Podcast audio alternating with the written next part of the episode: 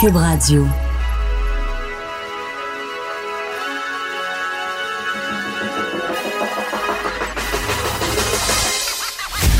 Jonathan Trudeau. Joe, Trudeau et Maude Boutet. Franchement dit. Cube Radio. Bon lundi, aujourd'hui on est le 24 février 2020. Mon nom est Jonathan Trudeau. Bienvenue à Cube Radio. Bienvenue dans Franchement dit. Bon début de semaine, Maude Boutet, comment vas-tu? Ça va bien, les étoiles. Oui, as-tu un beau week-end? Oui, je suis allée à Québec. Ah! Ouais, j'ai Tu disais que t'étais sur la route hier. Oui, j'ai décidé ça, moi, samedi, il faisait beau. Mon chum travaillait l'après-midi, je me dis, ah ouais? Ah ben, je pars. Parfait. Il faisait tellement beau pour. Oui, puis ma grand-mère. Il faisait tellement beau pour faire de la route, là. J'en ai profité. Hier aussi, il faisait super beau. Et le soleil d'en face tout le long en revenant hier, ça 40. C'était bien. c'était-tu beau, hein? Ça donnait-tu le goût? Oui, puis là, il fait chaud. C'est comme le printemps. J'ai vu, j'ai vu un gars en short. J'ai J'en vu ai un vu gars deux, en moi, short. matin. Ben non. J'ai Mais non, vu il y avait les genoux ados en tout rouges. short, là. C'est c'est sûr Ouais. qu'à peu près, là, je peux pas, je peux pas. Avec un petit chandail, tu sais, pas épais, mais à manches longues au moins. Comme pour se rattraper sur le bout qui manquait du dessus, là. non, bon, ouais, il faisait- il devait avoir un petit, un petit peu fret. Mais sinon, on est T'sais. vraiment bien. On dit en avril, ne te découvre pas d'un fil, tu sais. En février, En février, euh, faudrait euh, pas trop, euh, faudrait février, pas trop se déshabiller. C'est ça. Cache-toi. j'ai vu Ça deux, deux ados, moi, deux dans tantôt. notre tête avec un bon, On ah, cherche une ça- rime. On Ah, cherche ok, une rime. Ah, deux ados, là, tu sais, peut-être 14 ans, là, qui s'en vont dans un collège privé ici dans le Vieux-Québec, là, les deux en des petites shorts beige. Voyons, ça va? Hey, il était bien. va, la jeunesse? Ouais, ouais. Tu sais? Mais hier, hier c'était merveilleux, là. Moi, écoute, euh, j'ai lavé les voitures. Hmm. J'ai lavé le, le, le, le garage, l'intérieur du garage qui devient tellement dégueulasse quand t'as l- la joie dans la vie de pouvoir rentrer ta voiture Ouais. dans le garage. Là. Uh-huh. La crap qui se ramasse dans ton garage. J'ai fait comme si on était au printemps. J'ai tout scrapé ça avec une pelle, Ah la ouais. hose, le balai. Tout nettoyer ça. C'était merveilleux. Mon chum, il est, au, euh, il est au lavoto là, présentement, là, puis ça me donne le goût. Je pense que je vais aller faire ça tantôt. Mon, mon char, après la route, là, il, est, il est dégueulasse. Mais oui, c'est clair. vrai, il, est, il, est- il, est- il met mal à manger. Mais en même temps, une température comme ça, tu laves ton auto pour... Ça sert pas à grand-chose. pour- Ben c'est ça. Moi, je les ai lavés parce Ben que mon, mon, mon VUS il était rendu dangereux. Là. Il y avait une croûte d'à peu près d'un quart de pouce d'épais partout sur l'auto. Mm. Fait que je l'ai nettoyé, mais déjà ce matin, le mal est fait. Là, parce que tu sais, oui, tout- ça fond, donc ça. ça. fait de l'eau dans les rues, puis ça fait que eh, Ça t'éclabousse. ça revole euh, sur ton champ. Mais euh, non, écoute, super belle fin de semaine aussi. On a, on a pris de l'air. Beaucoup, beaucoup de hockey. On va te dire, Ah être, un, être un hockey dad, là, c'est une... euh, Passer ton temps dans les arénas? Ah oui, vendredi soir, samedi avant midi, dimanche avant midi et dimanche en fin d'après-midi. Une game et une pratique hier. OK, non, mais t'as pas vu le soleil, là. Ah oui, ben dans l'après-midi, là, entre midi puis euh, 4 heures, on, on, on était, on était dehors. Mais euh, non, puis je suis même embarqué sur la glace hier. Il manquait de coach parce qu'on s'entend qu'il y a des, des parents qui avaient décidé qu'il y avait eu assez de hockey dans la fin de semaine. Là. Ouais. Fait que je, je me suis dégourdi, embarqué sur la glace avec l'équipe de, de mon gars. C'était pas mal, pas mal le Ah, fun. Et là, euh, quand on s'est laissé vendredi, on se demandait, Maude, est-ce que euh, quand on va revenir lundi, la crise, le blocus ferroviaire, tout ça va être derrière nous. Ouais. Surtout que vendredi en après-midi, le premier ministre du Canada, là, il a été là, ma foi, Hey, hein, d'une déclaration là. J'écoutais ça en faisant ferme. mon ménage. Puis je- à un moment donné, je suis voyons, mais c'est moi ou. euh, tu sais, j'étais toute seule, je me parlais de ça. Je dis, voyons, il me semble qu'il dit rien. Qu'est-ce que c'est ça? C'est donc j'ai- J'ai rien appris, là. Puis après ça, les questions des journalistes. T'étais comme, mais non, mais. As-tu remarqué dans sa déclaration, euh, pas parler beaucoup en français, hein? C'est- un détail, là, mais euh, ça m'a heurté un peu. J'ai fait un petit bout en français, puis après ça, il a, il a flyé ça en anglais pendant, euh, pendant les 15 questions. minutes. Et là, puis évidemment, on va décortiquer ça aussi avec Emmanuel Latraverse tantôt, mais juste te dire, tu sais, il y a des fois où moi, je te dirais, il y a des fois où, mettons, le fait que moi, j'ai travaillé en politique comme attaché de presse, comme conseiller d'un premier ministre, après ça, j'ai été directeur des communications, puis bon, tu sais, j'ai une certaine formation là, en relations publiques, en Ouais. gestion de crise. Il y a des fois où tu es capable de voir, tu sais, ah, OK, oui, ça ici, c'est telle stratégie. Il essaie de faire ça, ça, ça. Des trucs que peut-être, tu sais, quelqu'un qui est spécialisé dans d'autres choses ou qui connaît moins les relations publiques va n'y voir que du feu. Mais vendredi, la stratégie du premier ministre m'a dit ça prenait pas un pilleur là, calé euh, Tabarnouche, d'expérience ben pour comprendre. Juste le fait qu'il arrive avec, vous savez, euh, nous avons fait face à de nombreux défis depuis le début de l'année. Il y a tout d'abord eu euh, le vol euh, abattu en Iran. Euh, ensuite, euh, le coronavirus. Et là, il fait le point sur ces dossiers-là Ouais. avant de faire le... Comme pour montrer qu'il s'occupe de bien des affaires en même temps. On débordé. C'est... Je, je capotais. C'est la première fois que je voyais quelque chose aussi stupide que ça, je pense. Veuillez patienter sur la ligne, on a d'autres dossiers. Hey! on va vous revenir avant, si ça vous dérange pas. on va juste faire le bilan. Il y a- en plus, il n'y avait rien à dire. C'était... Juste pour essayer de démontrer que c'est un premier ministre qui travaille. Parce que tout le monde lui reproche de, de, poigner le moine et de pas prendre les bonnes décisions. Donc là, il a décidé qu'il était pour montrer qu'il travaillait. Mais c'était mauvais, mauvais. Et là, après ça, le ton. Il, il- il était supposé d'essayer de faire preuve de fermeté dans cette conférence de presse-là. Finalement, au, fi- au- finalement, au final, belle répétition, mais au final, il se passe quoi? On le sait pas. Et là, on est trois jours plus tard. Là, il y a de l'air d'avoir du mouvement, là, un petit peu, mais Mhm. il n'y a aucun leadership. Il est pas capable de prendre des décisions. C'est épouvantable. Tu sais, tu disais, on sentait une, une stratégie aussi dans, le, dans son point de presse. La stratégie étant de dire, ben nous autres, on a voulu parler, on a voulu faire tout ce qu'on veut, euh, tout, ce qu'on, tout ce qui était nécessaire. Puis, ben nous autres, on voulait, là, mais eux autres, ils veulent pas. Tu sais, c'était comme pour dire, c'est pas de notre faute, on veut pas les démoniser, mais en même temps, regardez, nous autres, on a tellement essayé. Tu sais, ça fait deux semaines qu'on essaye tu sais, de pas vouloir heurter personne, puis de... Mais là, tu sais, il faudrait peut-être qu'il y ait quelque chose qui se passe, les amis. Ça Exact. marchait pas en tout, puis il savait même Exact. pas qui devait aller intervenir, tu sais. On lui posait la question à de nombreuses reprises euh, différemment durant le point de presse pour dire, ouais, mais là, la- dans le fond, est-ce que vous dites à la... Est-ce que la police devrait intervenir, mais est-ce que vous allez envoyer... est-ce que vous allez envoyer l'armée? Mais dans le fond, qui va prendre la décision? Vous, ou est-ce que vous leur dites d'y aller ou vous dites, allez-y pas? Hey, C'était Ah non, pas clair, idée. là. Aucune espèce d'idée. Puis j'ai écrit une, une chronique, euh, j'en, discutais avec Pierre Nantel euh, à la fin de l'émission de, que Pierre anime en remplacement de, de Richard. Ma chronique qui était dans le journal samedi, ça fait cinq ans que j'écris dans, dans le journal, Maude, et je pense que c'est peut-être une des plus dures que j'ai écrites. Ah ouais? Pas dure à écrire, dure dans le propos, là. OK, OK. Tu sais, je, je m'en suis parler beaucoup en fin de semaine. euh, c'est Trudeau et, et les phrases creuses, le, le titre de ma chronique. Puis, ce que j'expliquais, c'est que lorsque je, je critique des politiciens, souvent, j'aurais aimé parler du ministre ou du premier ministre. Tu sais, parler de la fonction, parler du gouvernement. Évidemment, des fois, il faut que tu nommes la personne, t'as pas le choix. C'est son action que tu vas critiquer. Mais là, ma critique, elle était très dure directement à l'endroit de Justin Trudeau. Parce qu'on en est rendu là. On est rendu à faire le constat que si la situation s'est autant envenimée, c'est de la faute d'une personne et d'une seule personne, et c'est de la faute de Justin Trudeau, qui a été incapable d'agir. D'ailleurs, si vous voulez faire un peu de rattrapage de lecture, si vous n'avez pas eu l'occasion de, de lire en fin de semaine, allez voir le blog, c'était pas dans le journal, le blog de notre collègue euh, Loïc Tassé, qui, euh, qui s'intitulait, euh, les, je pense, c'est les 10 les 10 fautes de Justin Trudeau. Et Loïc Tassé là, a, réussi à se rendre jusqu'à 10 dans toutes les occasions où Justin Trudeau n'a pas réussi à agir correctement dans cette histoire-là. Euh, et- et c'est de sa faute à lui. Puis moi, je terminais ma chronique en me disant ce que le pays va retenir, ce que le, le peuple canadien va retenir, c'est qu'on a un premier ministre qui a failli à la tâche. Il faudra le retenir. Puis c'est drôle, je parlais avec un, un parent euh, au hockey justement en fin de semaine qui me disait Ouais, mais est-ce qu'on va vraiment le retenir? Est-ce que, à quel point on a une mémoire qui est sélective euh, au Québec ou au Canada, c'est-à-dire qu'il se passe quelque chose, puis un an après, ah, finalement, ça n'a plus autant d'importance. Certains diront même les libéraux provinciaux ici au Québec, euh, après l'ère Charret, où les, les, les gens disent on n'est plus capable, on n'était plus capable, ben, après 18 mois de gouvernement péquiste, ils remettaient quand même les libéraux au pouvoir, là, sais. Donc, c'est vrai qu'on a une mémoire euh, qui est sélective, on a une mémoire qui, euh, qui est à court terme. On n'a pas beaucoup de data, on dirait. Il n'y a pas beaucoup de gigs. Faudrait changer le disque dur.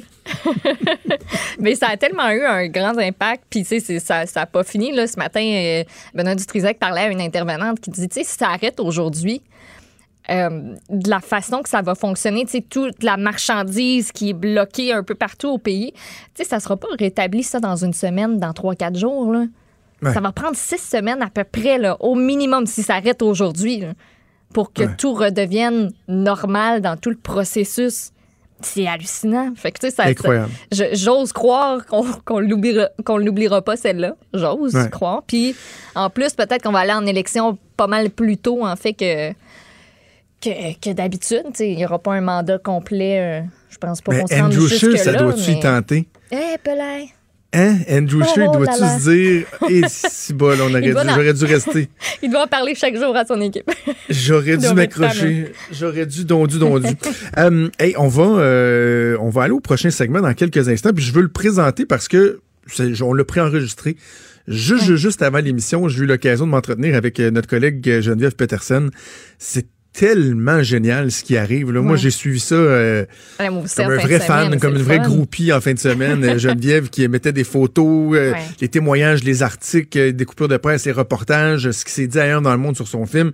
C'est vraiment merveilleux ce qui arrive à notre collègue euh, Geneviève Peterson, puis aussi à toute l'équipe euh, qui entoure euh, la production du film La déesse des mouches à feu. Donc, première mondiale qui a eu lieu à Berlin en fin de semaine, au Berlinale.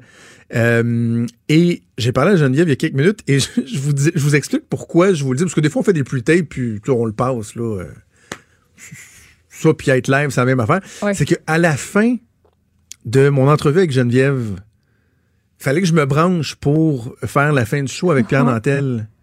Et là, notre collègue Hugo Veilleux est un petit peu nerveux parce que je n'étais pas encore branché. Fait qu'il s'est mis à m'appeler, mais quand je fais des préenregistrements moi-même sur notre console, c'est mon téléphone qui est branché. Donc, je vous le dis tout de suite, dans les 15 dernières secondes où je suis en train de faire un témoignage à Geneviève sur à quel point tout le monde est fier d'elle et qu'elle est contente de mon témoignage, vous allez entendre des bip, bip. Tu sais, quand ça sonne sur l'autre ligne, là, bip, bip. Ça, c'est Hugo qui la panique. C'est Hugo Veilleux qui m'appelait. Alors voilà, on vous présente ça, mon entretien avec euh, Geneviève Peterson.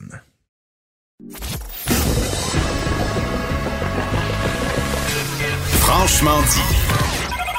Appelez ou textez au 187 Cube Radio 1877 827 2346. C'est avec vraiment beaucoup, beaucoup de plaisir que je rejoins euh, ma collègue Geneviève Peterson, qui est dans un aéroport à Londres, en transit de retour vers euh, Montréal et qui a vécu une fin de semaine absolument extraordinaire. Salut Geneviève. Salut Jonathan. Écoute, c'était la première de la déesse des mouches à feu euh, à Berlin, au Berninal. J'ai envie de te dire de façon générale, euh, qu'est-ce que tu retiens de ta fin de semaine? Comment tu as vécu ça? Puis est-ce que tu t'en souviens ou c'était tellement énervant que tu as l'impression que c'est comme un, un vague souvenir? Ben honnêtement, euh, tu sais, j'ai sorti un, un autre film cet été, puis juste avant la première de ce film-là, de Fabuleuse, j'étais nerveuse, mais une bonne nervosité. Je sais pas si tu comprends ce que je veux ouais. dire. Là, j'avais des petits papillons le fun. Euh, dans ce cas-ci, euh, on était logés à Berlin un peu partout, toute l'équipe. Et puis avant de se rendre à la projection, il y a des navettes euh, Audi qui viennent nous chercher parce que le festival est euh, commandité par Audi, donc on a tous des navettes. Et je te le jure, Jonathan, là, dans la voiture qui me menait de l'hôtel euh, au, euh, à la Berlinale, j'ai presque plus aucun souvenir. Tout ce que je me rappelle, c'est que j'avais mal au ventre et que j'avais chaud. On, tout le monde avait chaud. On a demandé au chauffeur de mettre la clim dans le tapis. Puis en arrivant là-bas, évidemment, euh, quiconque n'a jamais vécu un tapis rouge, puis là, c'est pas le tapis rouge de Cam, mais c'est quand même un gros tapis rouge. Tu débarques là, euh, il y a tout un protocole à suivre. Nous, on, on savait pas trop quoi faire.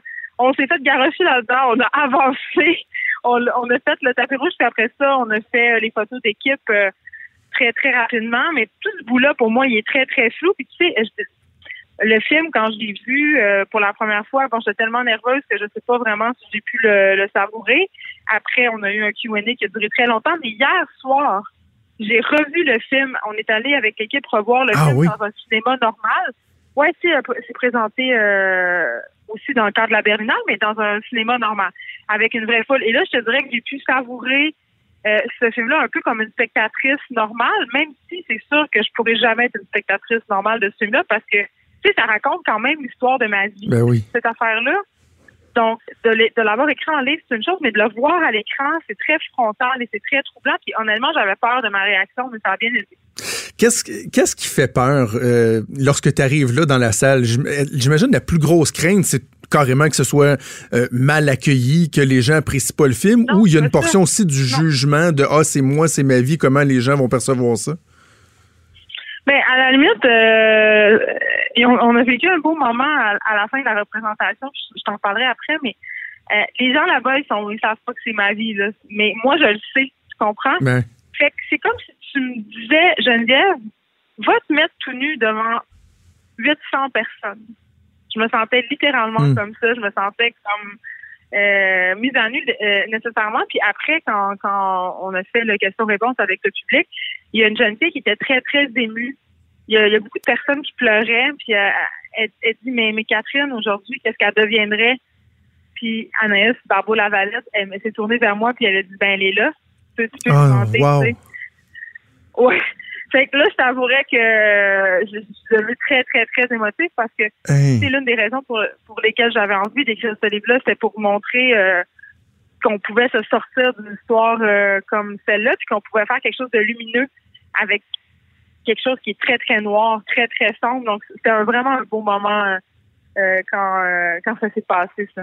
Wow. Wow, je trouve ça vraiment beau, Ouais. vraiment beau comme, euh, comme anecdote.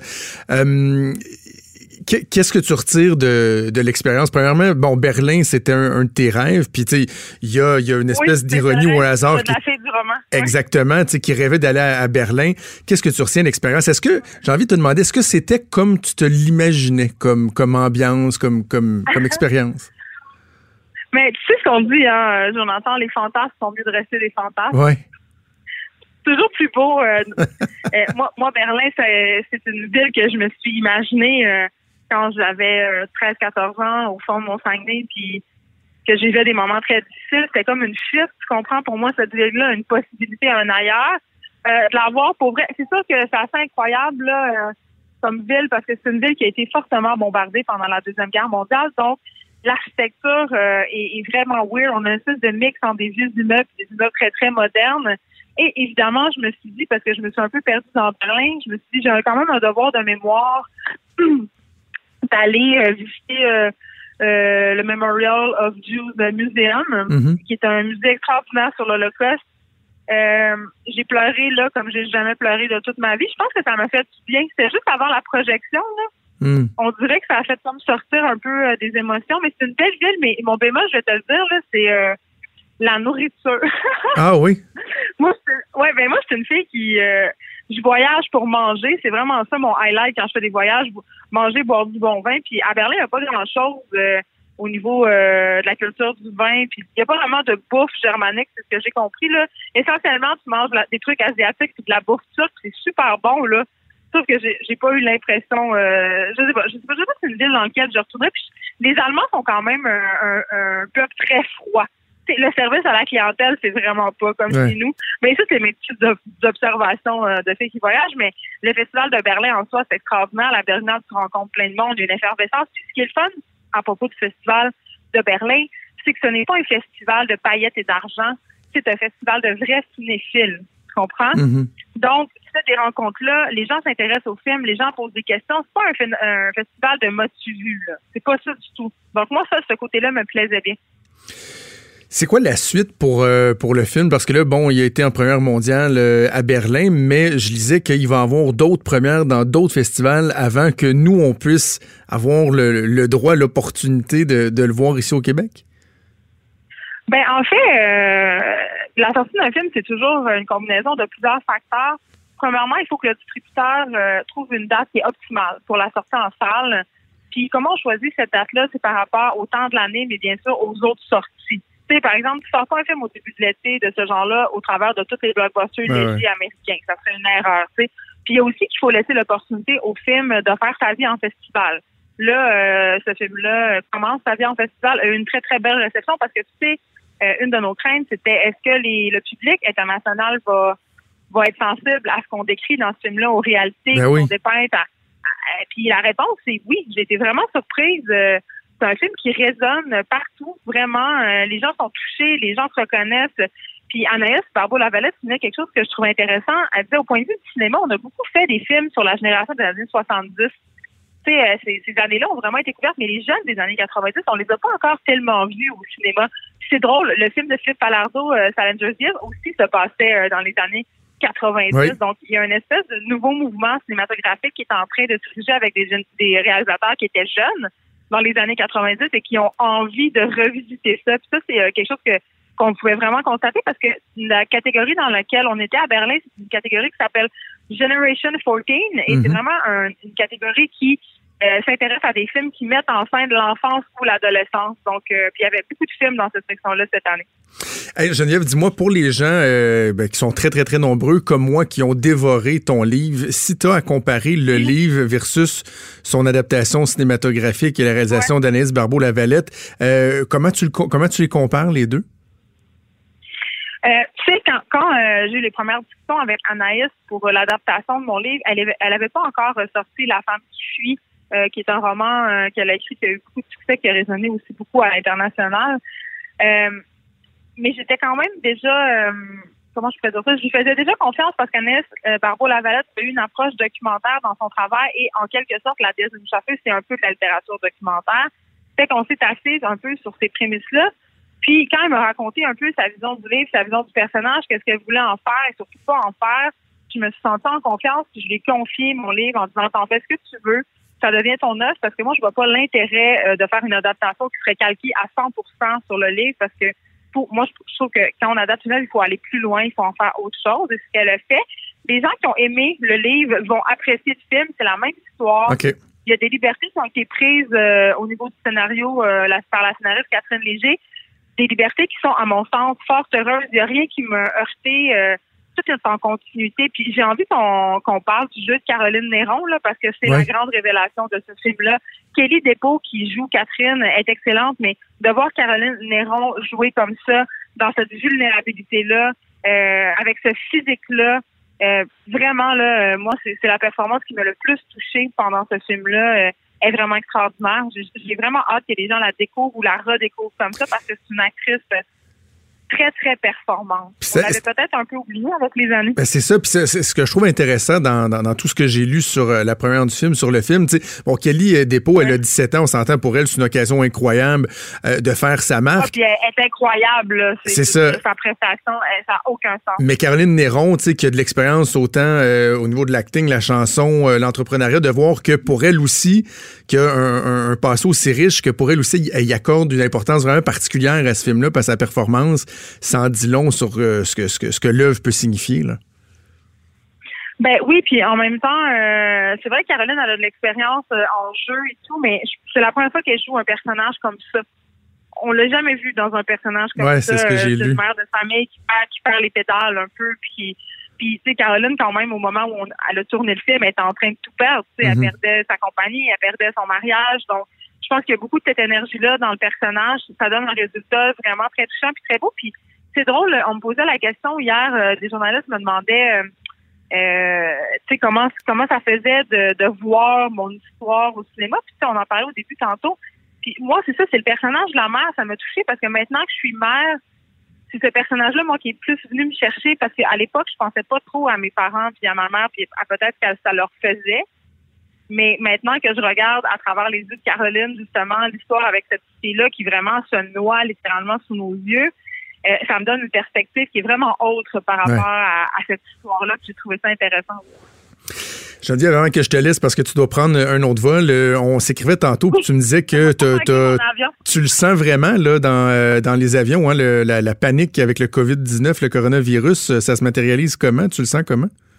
Ben oui, ben c'est ça. Ben écoute, je te dirais que c'est peut-être en revenant, je pense qu'il se passe des choses en Italie. Là. Je te dirais que j'ai pas suivi tant, tant que ça depuis quelques jours, mais en m'en venant, je voyais que euh, même moi j'ai eu une petite pensée avant de prendre l'avion, je me suis dit euh, bon, euh, le coronavirus puis tout, je vais m'apporter du tutoriel en masque, mais là dans l'avion, il y avait des quelques personnes qui portaient des masques. Mais là, sur la liaison, je te dirais Berlin-Londres, il y avait une dizaine de personnes masquées dans l'avion. Ça m'a quand même surprise.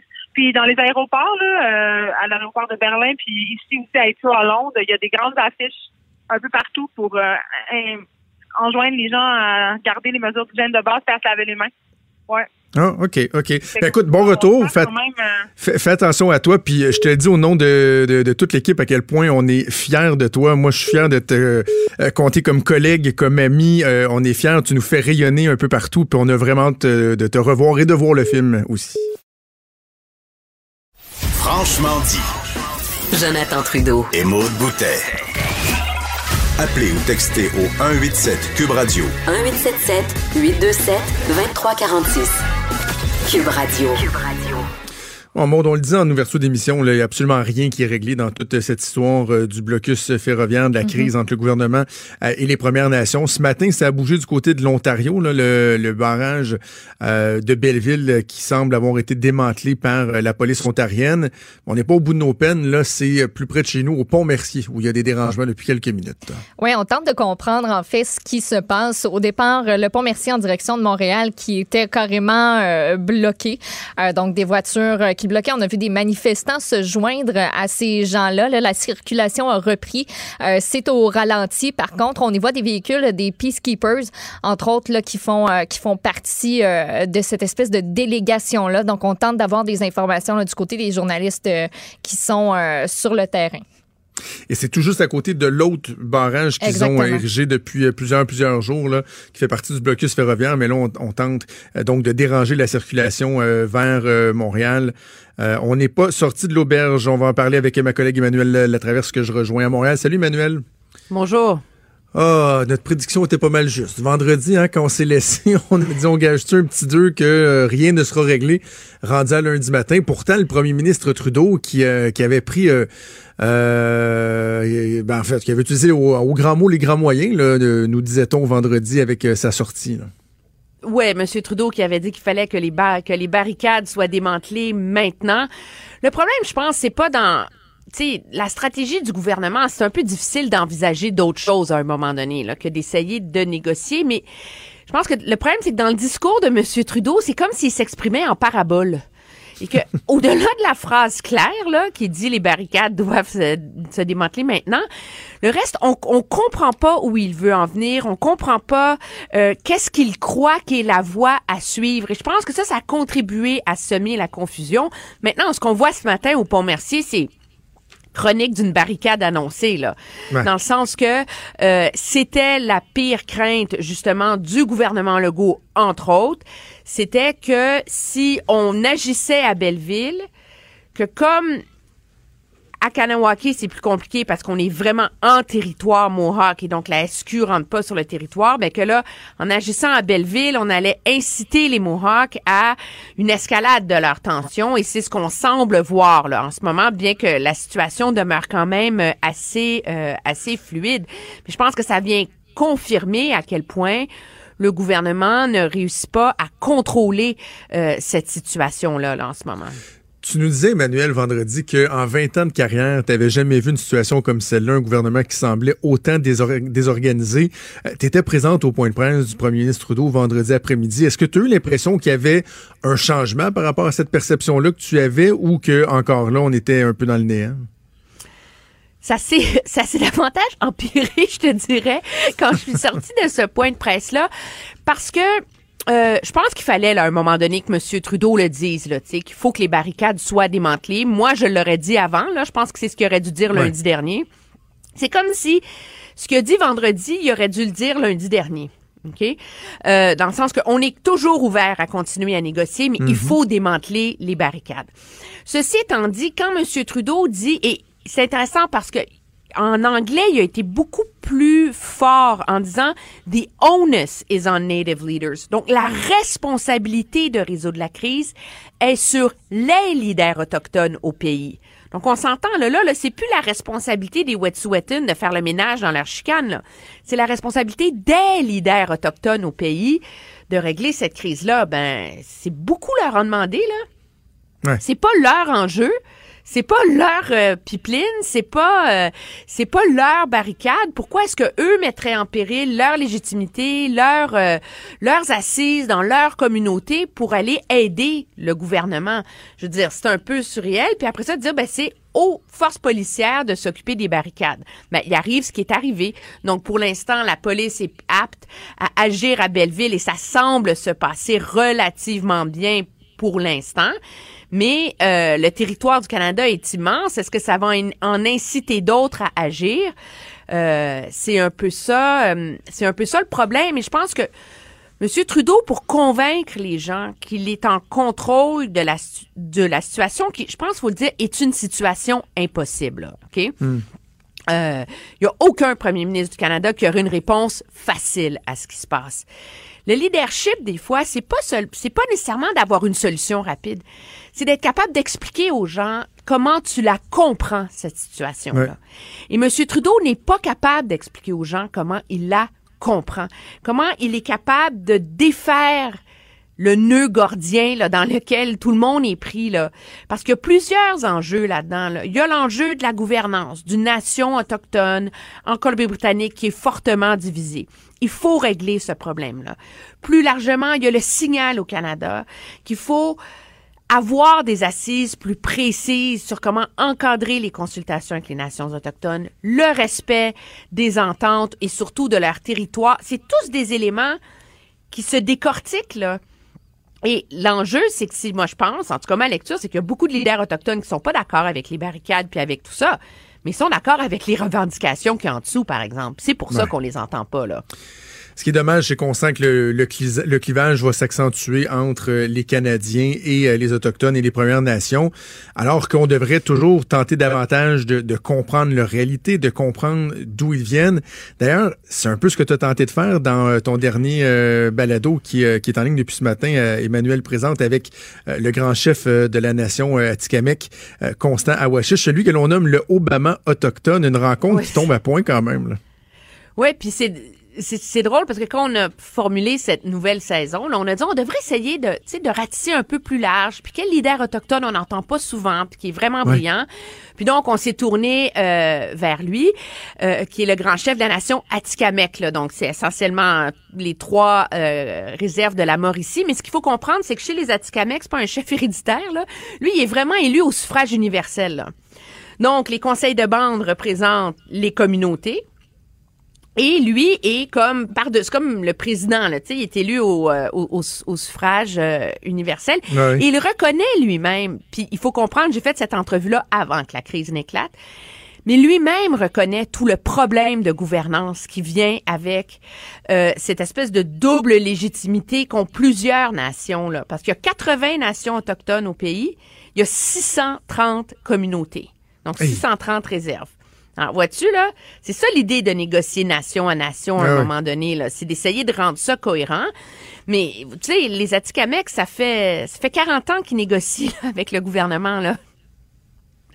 C'est pas réglé.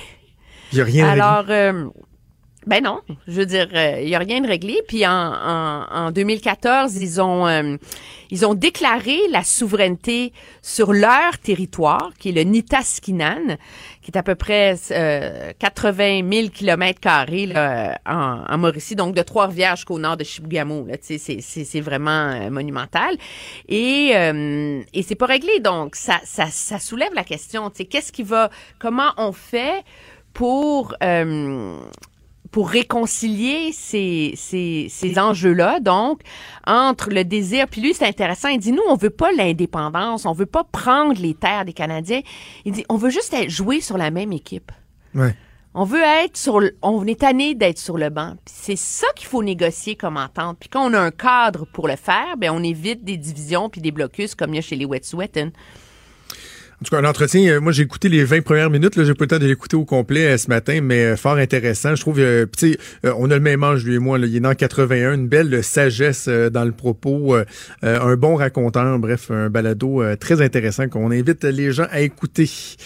Peut-être on va terminer sur ce qui peut être la seule bonne nouvelle, on dirait, des derniers jours pour euh, le gouvernement Trudeau, c'est euh, Frontier Tech, donc le projet hier euh, qui a été abandonné hier aux grandes dames du gouvernement de l'Alberta et de Jason Kenney, mais le gouvernement Trudeau, qui était dans une situation assez impossible face à ce projet-là, devait se prononcer avant la fin de la semaine. Ça doit faire pas mal son affaire. Là. Ouais, ben, c'est une épine dans le pied là, qui vient d'être enlevée pour M. Trudeau.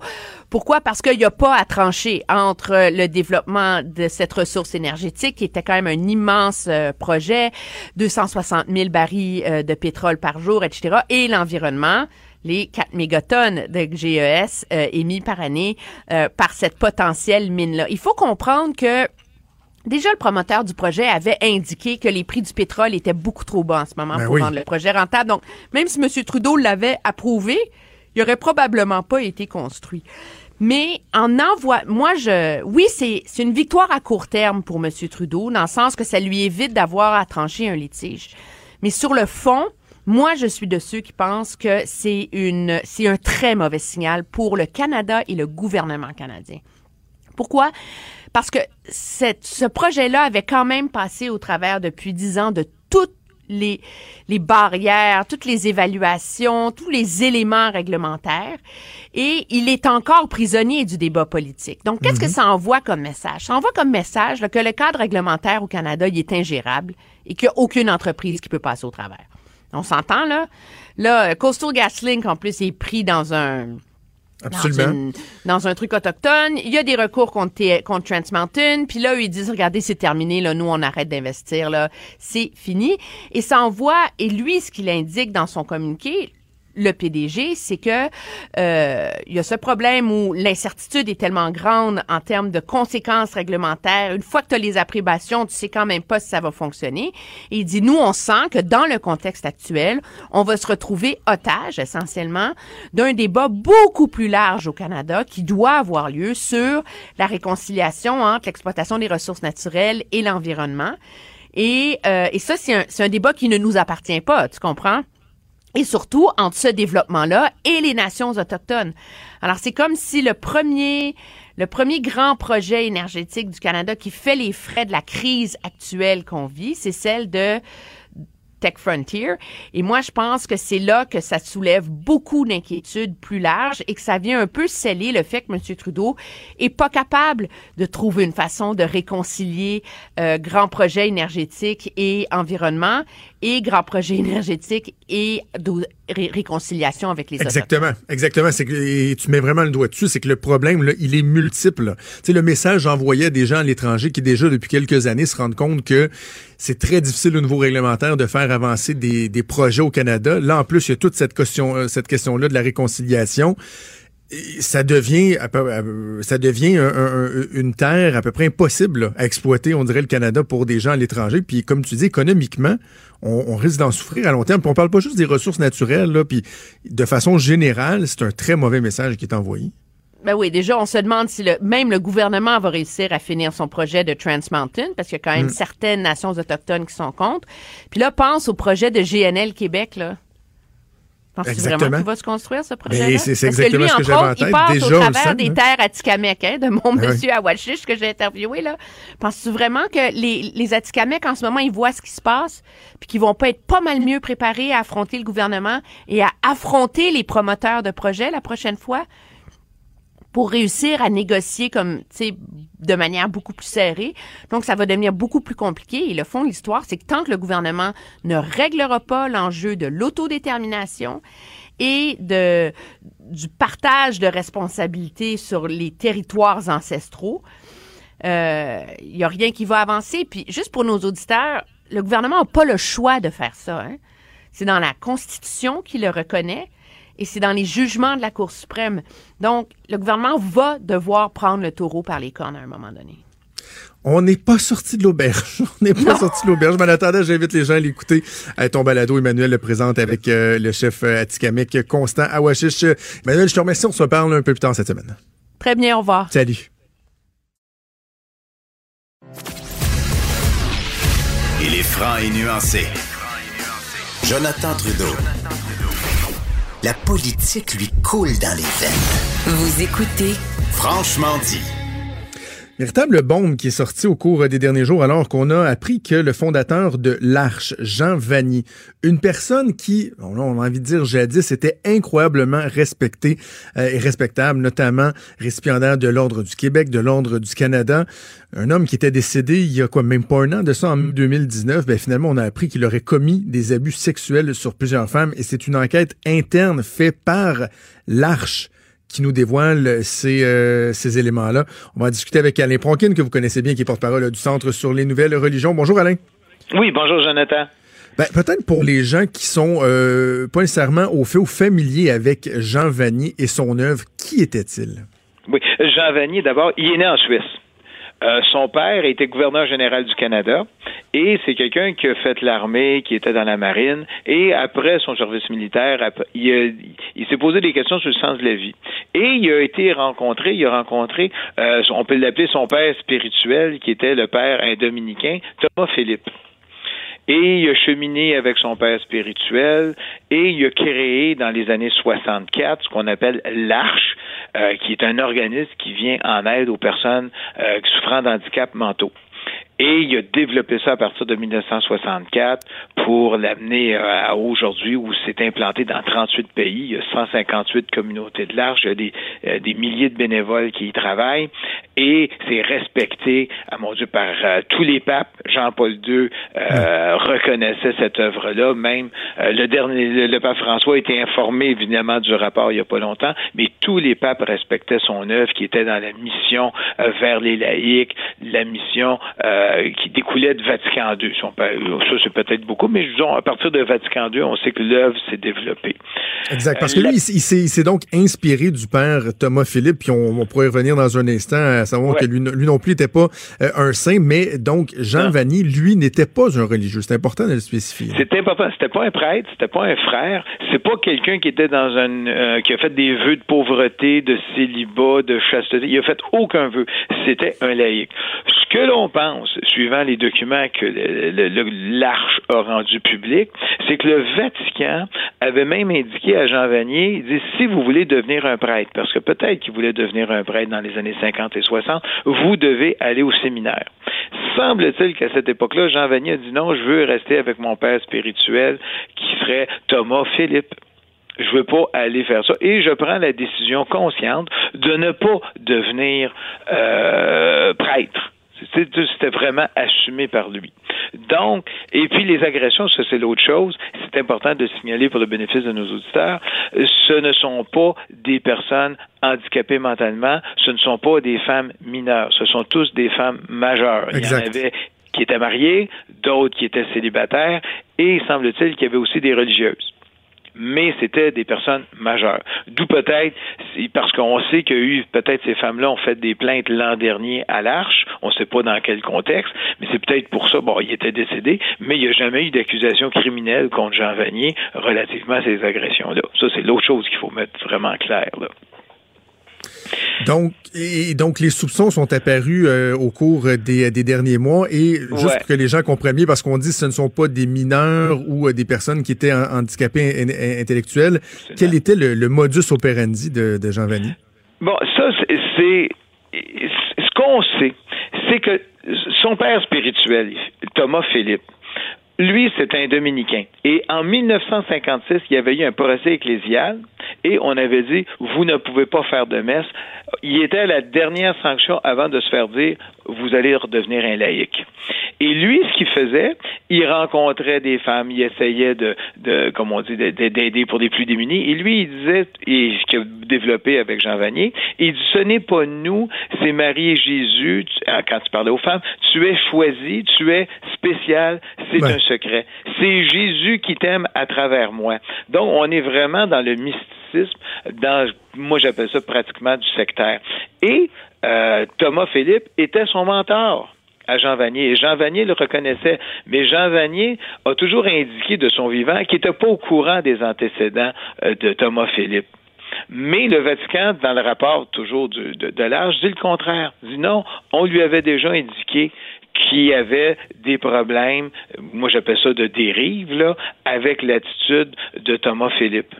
Et même Thomas Philippe, qui était un dominicain, son frère aussi, à lui, était un prêtre, qui lui aussi a commis des, on va appeler ça, là, eu des relations sexuelles avec plusieurs femmes, même si c'est un prêtre. Donc, on est en face comme d'une certaine façon d'insister, j'appelle pas tout pattern, mais d'une façon de fonctionner de ces trois gars-là, qui étaient les fondateurs de l'Arche, parce que Thomas Philippe aussi a aidé à fonder l'Arche. C'est incroyable. Je veux juste euh, faire entendre un extrait audio euh, aux gens, si tu veux bien, Alain, parce que euh, avant que la nouvelle éclate, parce qu'on le disait, c'est l'Arche elle-même qui a produit ce rapport-là.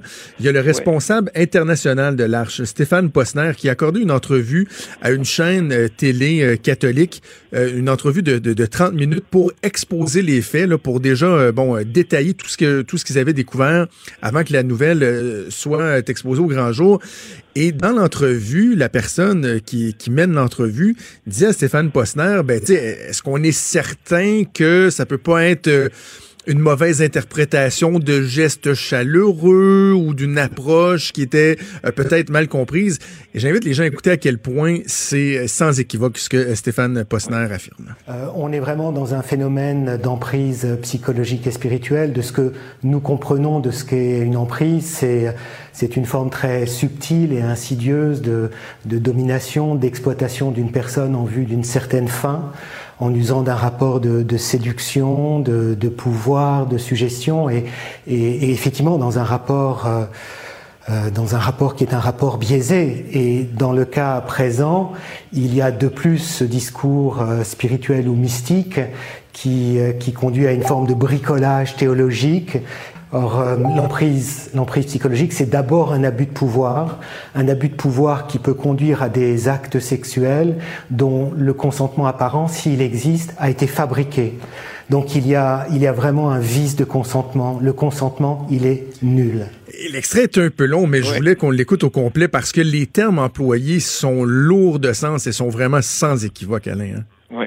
Mais il faut jamais oublier que Jean Vanier n'est pas un religieux et c'est là, sauf que son œuvre qui le dépasse complètement, elle, est à tendance religieuse parce que dans chacune des arches, il y avait une chapelle pour aller prier.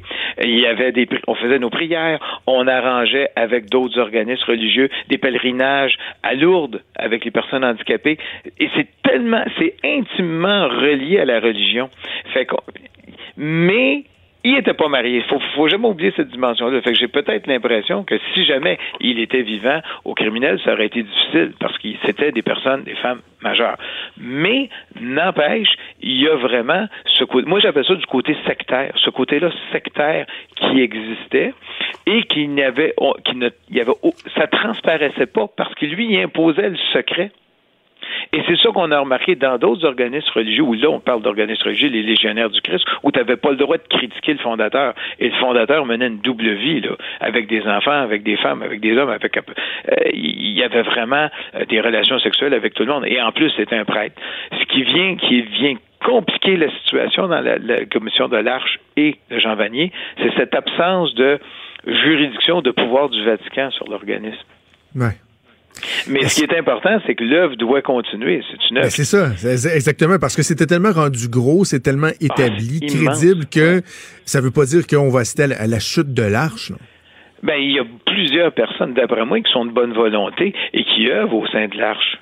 Mais il s'agit de voir, un peu comme on a fait pour les, légionnaires de Christ, un peu comme on a fait pour d'autres organisations religieuses, il s'agit de voir quel est le fonctionnement. Est-ce que juste ces personnes-là qui sont décédées qui agissaient de, de cette façon-là, ou ils ont d'autres fils spirituels qui agissent de la même façon?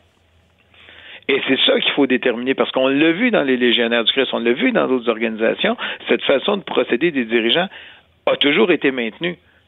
Je vais te donner un exemple. On, se souvient, bon, tu avais des, des le cardinal McCarrick qui a abusé euh, de, de, personnes qui voulaient devenir prêtres, de séminaristes, dans un séminaire bien connu. Après ça, Bon, on s'est rendu compte qu'il y avait toujours des abus sexuels dans ces séminaires, dans ces séminaires-là. On essaye de régler le problème mais il faut voir, est il faut mettre des protocoles pour vérifier est-ce que ça s'est reproduit ou est-ce que ça se reproduit. Et c'est ça qui est extrêmement difficile parce qu'on est toujours dans ce que moi j'appelle le secret. On impose le secret. Et on sait tous que dans l'Église, le secret euh, a conduit à des pires abus en matière sexuelle sur des, des enfants. Absolument. Mais c'est ça. C'est de voir est-ce qu'on va pouvoir faire une enquête approfondie aussi. Est-ce que ça se reproduit, oui ou non? Et tout est là. Et qui le savait? C'est l'aspect, justement, tu parles du secret, l'aspect cover-up. Euh, est-ce que vraiment euh, il y avait juste trois personnes impliquées, personne n'était au courant? Est-ce qu'il y a des gens qui ont euh, qui ont levé le nez, qui ont passé sous silence certaines allégations? on a l'impression que c'est peut-être juste le début d'une histoire. C'est peut-être, je ne le souhaite pas, c'est peut-être uniquement les trois personnes fondatrices, mais souvent, c'est que ce modèle-là se reproduit. Ce qu'on sait, c'est que Jean Vanier s'est retiré de l'Arche à partir, je crois, de 2005. sais, il a laissé les rênes à d'autres.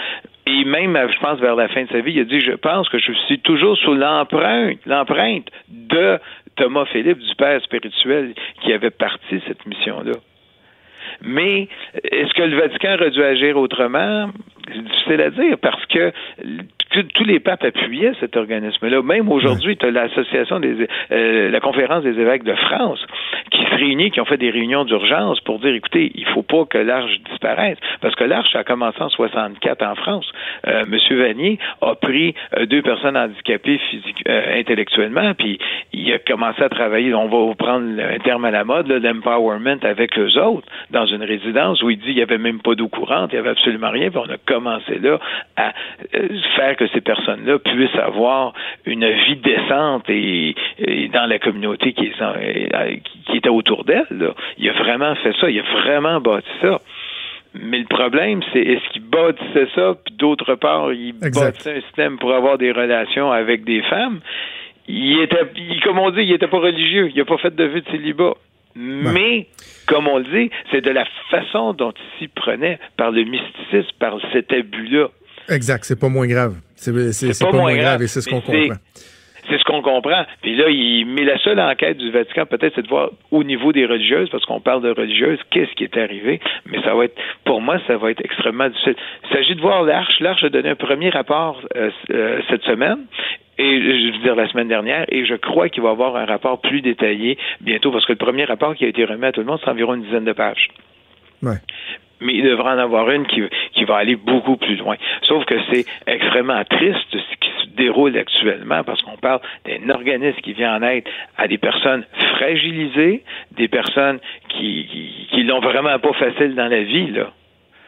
Euh, il, faut pas que ça disparaisse comme ça. C'est ça. Mais c'est quand aussi c'est que ça soulève un doute à savoir là, qui, qui sont les gens qu'on peut euh, en qui on peut vraiment avoir confiance? Tu une personne comme Jean Vanier qui était euh, mis sur un piédestal, qui était tant apprécié, dont on a tellement souligné la, la contribution, ben finalement on se rend compte qu'il avait de, des squelettes dans son placard. D'ailleurs, l'Ordre du Québec, l'Ordre du Canada vont se pencher sur, sur son cas. Mais ce qu'il faut pas oublier, c'est qu'au niveau de l'Église, parce qu'on certaines personnes disaient, ben écoute, peut-être que Jean Vanier, ça va être un peu, il va être vénéré, peut-être qu'il va être béatifié, peut-être qu'il va être canonisé, parce qu'on le voyait dans cette lignée-là. Dans le cas des laïcs, c'est extrêmement rare qu'un laïc, sauf celui qui est martyrisé euh, pour sa foi, devient est canonisé ou béatifié. Je pense qu'un des derniers, c'est Frédéric Ozanam, celui qui a créé la Société Saint-Vincent de Paul. Et là, on parle de 1860 quand il est décédé ou quand il a créé la Société mhm. Saint-Vincent de Paul. Et il a été béatifié par Jean-Paul II, je pense, euh, il y a une quinzaine d'années. Donc, c'est très récent. Donc, il y a très, très peu de cas. Et là, il y en avait peut-être un cas possible, mais là, avec ce qui est arrivé, je pense que euh, ça, va se dissiper, ça va se dissiper assez rapidement. Sauf que là, c'est quelle est la norme, quelle est l'observation? Mais n'oublions pas, l'arche, ce n'est pas un, organisme de l'Église catholique officielle. Faut pas oublier ça. Exact. Faut pas oublier On va continuer à suivre ça donc avec euh, les prochains rapports qui devraient être euh, publiés. Alain Pronkin, porte-parole du Centre sur les nouvelles religions. Merci, c'est toujours un plaisir. Des débats, des commentaires, des opinions. Ça, c'est franchement dit. Cube Radio. Bon, excellent travail du bureau euh, d'enquête et du collègue Félix Séguin ce matin qui nous présente euh, Guy Huot. Guy Huot, un employé, un architecte d'Hydro-Québec, un grand champion celui-là. Oui, écoute, c'est l'entrepreneur en construction André Dansereau qui euh, le dénonce donc ce matin. Lui affirme que lui et ses associés ont remis 30 000 dollars pour corrompre ce fonctionnaire-là depuis 17 ans. En échange de quoi, ce fameux Guy Huot les aidait à faire de bonnes affaires avec Hydro-Québec. Le bureau d'enquête l'a carrément pris sur le fait, Guy Huot, lors d'une remise d'argent le 6 février dernier. Vous pouvez voir la vidéo euh, sur le site web euh, du Journal de Montréal, Journal de Québec. Puis, ben, questionné par le bureau, le bureau d'enquête, sans savoir que cette rencontre-là au restaurant où il y avait eu remise d'enveloppe qui contenait 3500 dollars avait été filmée. Guy Huot a reconnu s'être rendu là, mais a nié complètement avoir euh, reçu de l'argent. Il a dû faire euh, le saut ce matin en voyant sa photo en une du journal. Hydro-Québec n'a pas tardé à réagir et qu'il l'a suspendu donc sans solde et qui a également euh, pris contact avec l'UPAC. On va en parler justement avec le chef des affaires publiques et des relations avec les médias pour Hydro-Québec, Marc-Antoine Pouliot. Bonjour, Monsieur Pouliot. Oui, bonjour. Oh, vous avez réagi comment ce matin en ouvrant votre journal? J'imagine que vous n'étiez pas trop trop fier de votre employé. Non, euh, choqué. C'est le terme qui, me concerne et qui concerne mes collègues de voir que, quelqu'un dans notre organisation ait pu faire ça. Euh, nous, on considère que c'est complètement inacceptable. Euh, et comme vous l'avez dit, les mesures ont été prises très rapidement pour que on lui retire ses accès. Euh, qui puisse pas accéder à son bureau. On l'a suspendu sans solde et euh, on a protégé tout le matériel qui pourra servir éventuellement à l'enquête de, l'UPAC, qui en est maintenant euh, responsable et avec qui on va collaborer pleinement pour nous assurer que toutes les personnes qui ont commis des malversations en subissent les conséquences. À quel moment vous avez été mis au courant, les gens chez Hydro-Québec, euh, de ce travail-là du bureau d'enquête? Parce qu'il me semble, j'écoutais le collègue Félix Séguin ce matin avec Benoît Dutrisac qui disait que vous vouliez attendre de voir euh, concrètement les, allégations, ce qu'il y avait. À quel moment vous avez été mis au courant des possibilités que Guy avait posé des, des gestes répréhensibles? Ben, vendredi dernier, M. Seguin nous a contacté pour nous demander si nous avions des enquêtes en cours impliquant euh, des architectes là, à notre service.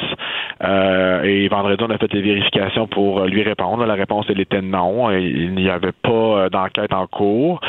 Et hier après-midi, on a, moi, j'ai reparlé avec M. Séguin, qui m'a alors donné l'ensemble des informations sur le dossier. Donc, on l'a su là dans le détail hier en après-midi.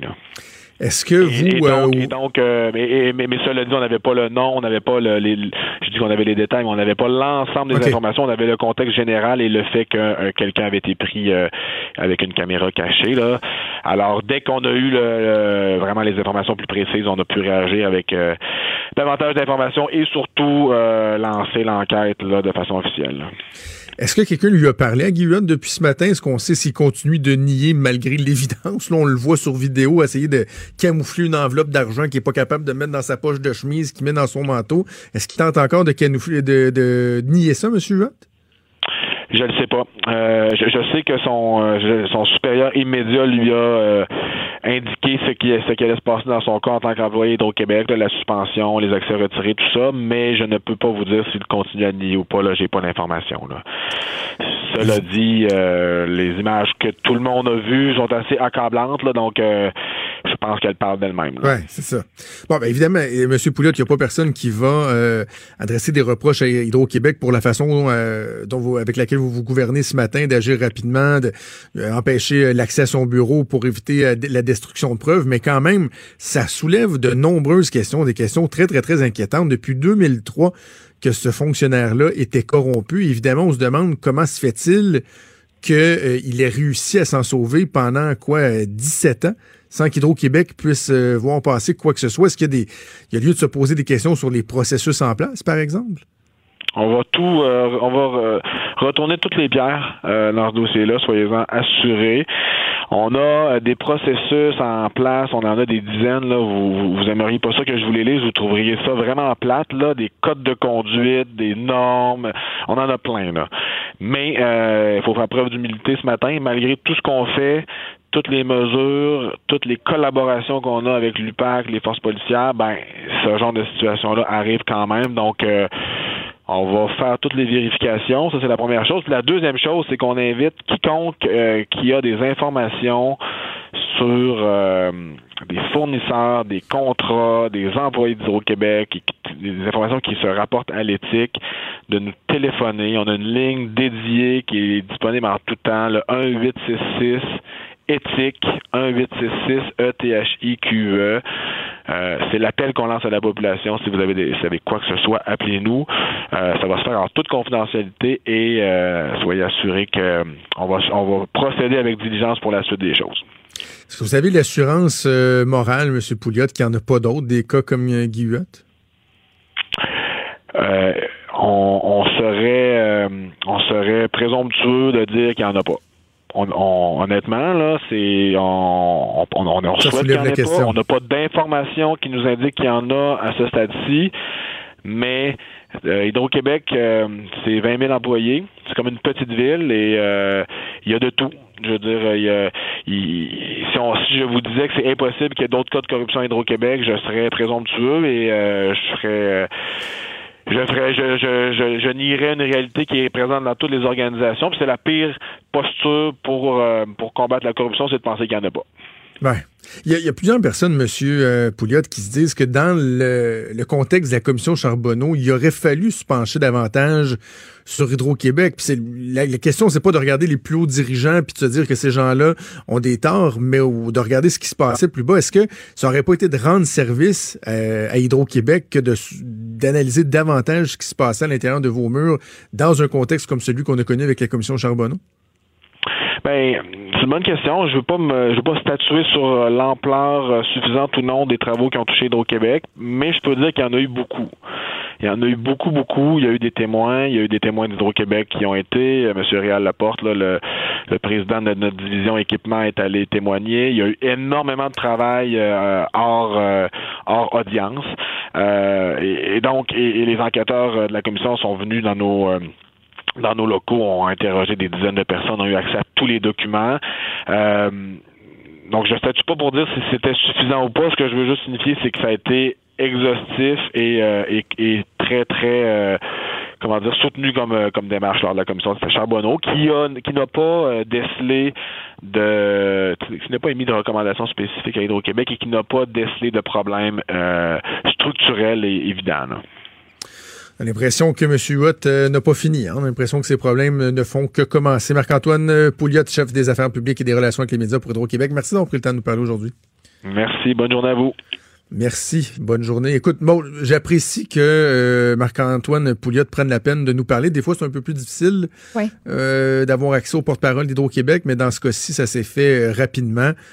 Puis, bon, là, ils agissent, ils font ce qu'il y avait à faire. là. Je veux dire, Tu peux pas faire autre chose que ce qu'ils ont fait ce matin. En même temps, ils évitent, euh, comme, il- comme il a dit, d'être présomptueux. Puis dire non, non, non, on est sûr qu'il n'y en a pas d'autres, c'est un cas isolé, c'est sûr que ça soulève des questions. Et là, ben, c'est un peu, j'ai envie de faire un lien avec euh, le- le- l'entrevue précédente qu'on a fait avec Alain Pronkin sur Jean Vanier. Un coup que tu as débusqué le salaud, là, c'est de savoir, y a-tu d'autres mondes d'impliqués? Est-ce qu'il y a des gens qui le savaient? Est-ce qu'il y avait eu des signes avant-coureurs? Ouais. Est-ce qu'on aurait dû le savoir? ou, tu sais, C'est ça qui devient embarrassant pour Hydro-Québec, là, parce qu'on s'entend que c'est pas Éric Martel qui a fraudé, là. Non, c'est ça. C'est tout croche, là, Guy Huot. Hey, tu as-tu vu la tronche de vainqueur dans la vidéo, toi? As-tu? C'est ça dans sa petite pochette. C'est pas pour mettre des croquettes dans la bière, petite pochette. euh, Pour mettre des petites enveloppes d'argent. Essaye de cacher dans là. Il est pas capable, tu sais pas trop à mettre. Eh, non, c'est trop grosse enveloppe, trop Alors, d'argent. bon. dû mettre des gros bruns là-dedans. T'aurais été moins épais que les vins. Les billes de sang, ça prend moins de place. Tu peux faire des petits chiffons, mettre ça dans ta poche de chemise. Là, ta grosse enveloppe. Je sais pas quoi faire avec ça. Un bon champion. Un bon Ah, champion. quel crétin! C'est, Ah, tellement drôle, révoltant qu'en on rit, 2000. mais c'est carré Ben, en même temps, drôle. tu sais, il y a de l'air. euh, écoute, il y a de l'air sorti tout droit de Cruising Bar, là. Euh, Jean-Guy qui s'appelle dans Cruising Bar, là. Mais quand même, Ouais. depuis 17 ans, il a réussi à se faire 30 000 piastres de plus que toi et moi. Ah non, mais avec la commission Charbonneau, Ouais. euh, à la limite, pour être un corrompu, pour être un crotté, là, ça prend du culot. Mais post-Charbonneau, il y a comme une coche de arrêter, plus, ouais. là. Lui, il faisait. Ah ouais, il faisait avant Charbonneau, Va il faisait pendant Charbonneau, puis il continuait après Charbonneau. Ils m'ont pas pogné. C'est épouvantable. Donnons-lui un trophée. Guy Huot, euh, femmes et enfants doivent être très, très fiers de lui. Peut-être faire une mise à jour en continuant euh, les nouvelles modes avec ce qui se passe à Kanawaki. À Kanawaki. Kanawa- À. T'es resté dans le personnage de Guillaume, ça va? C'est Guy, Guy Huot qui a envie de prendre contrôle du show, comprends-tu? Je suis pas sûre, ça me tente. Avec Guy.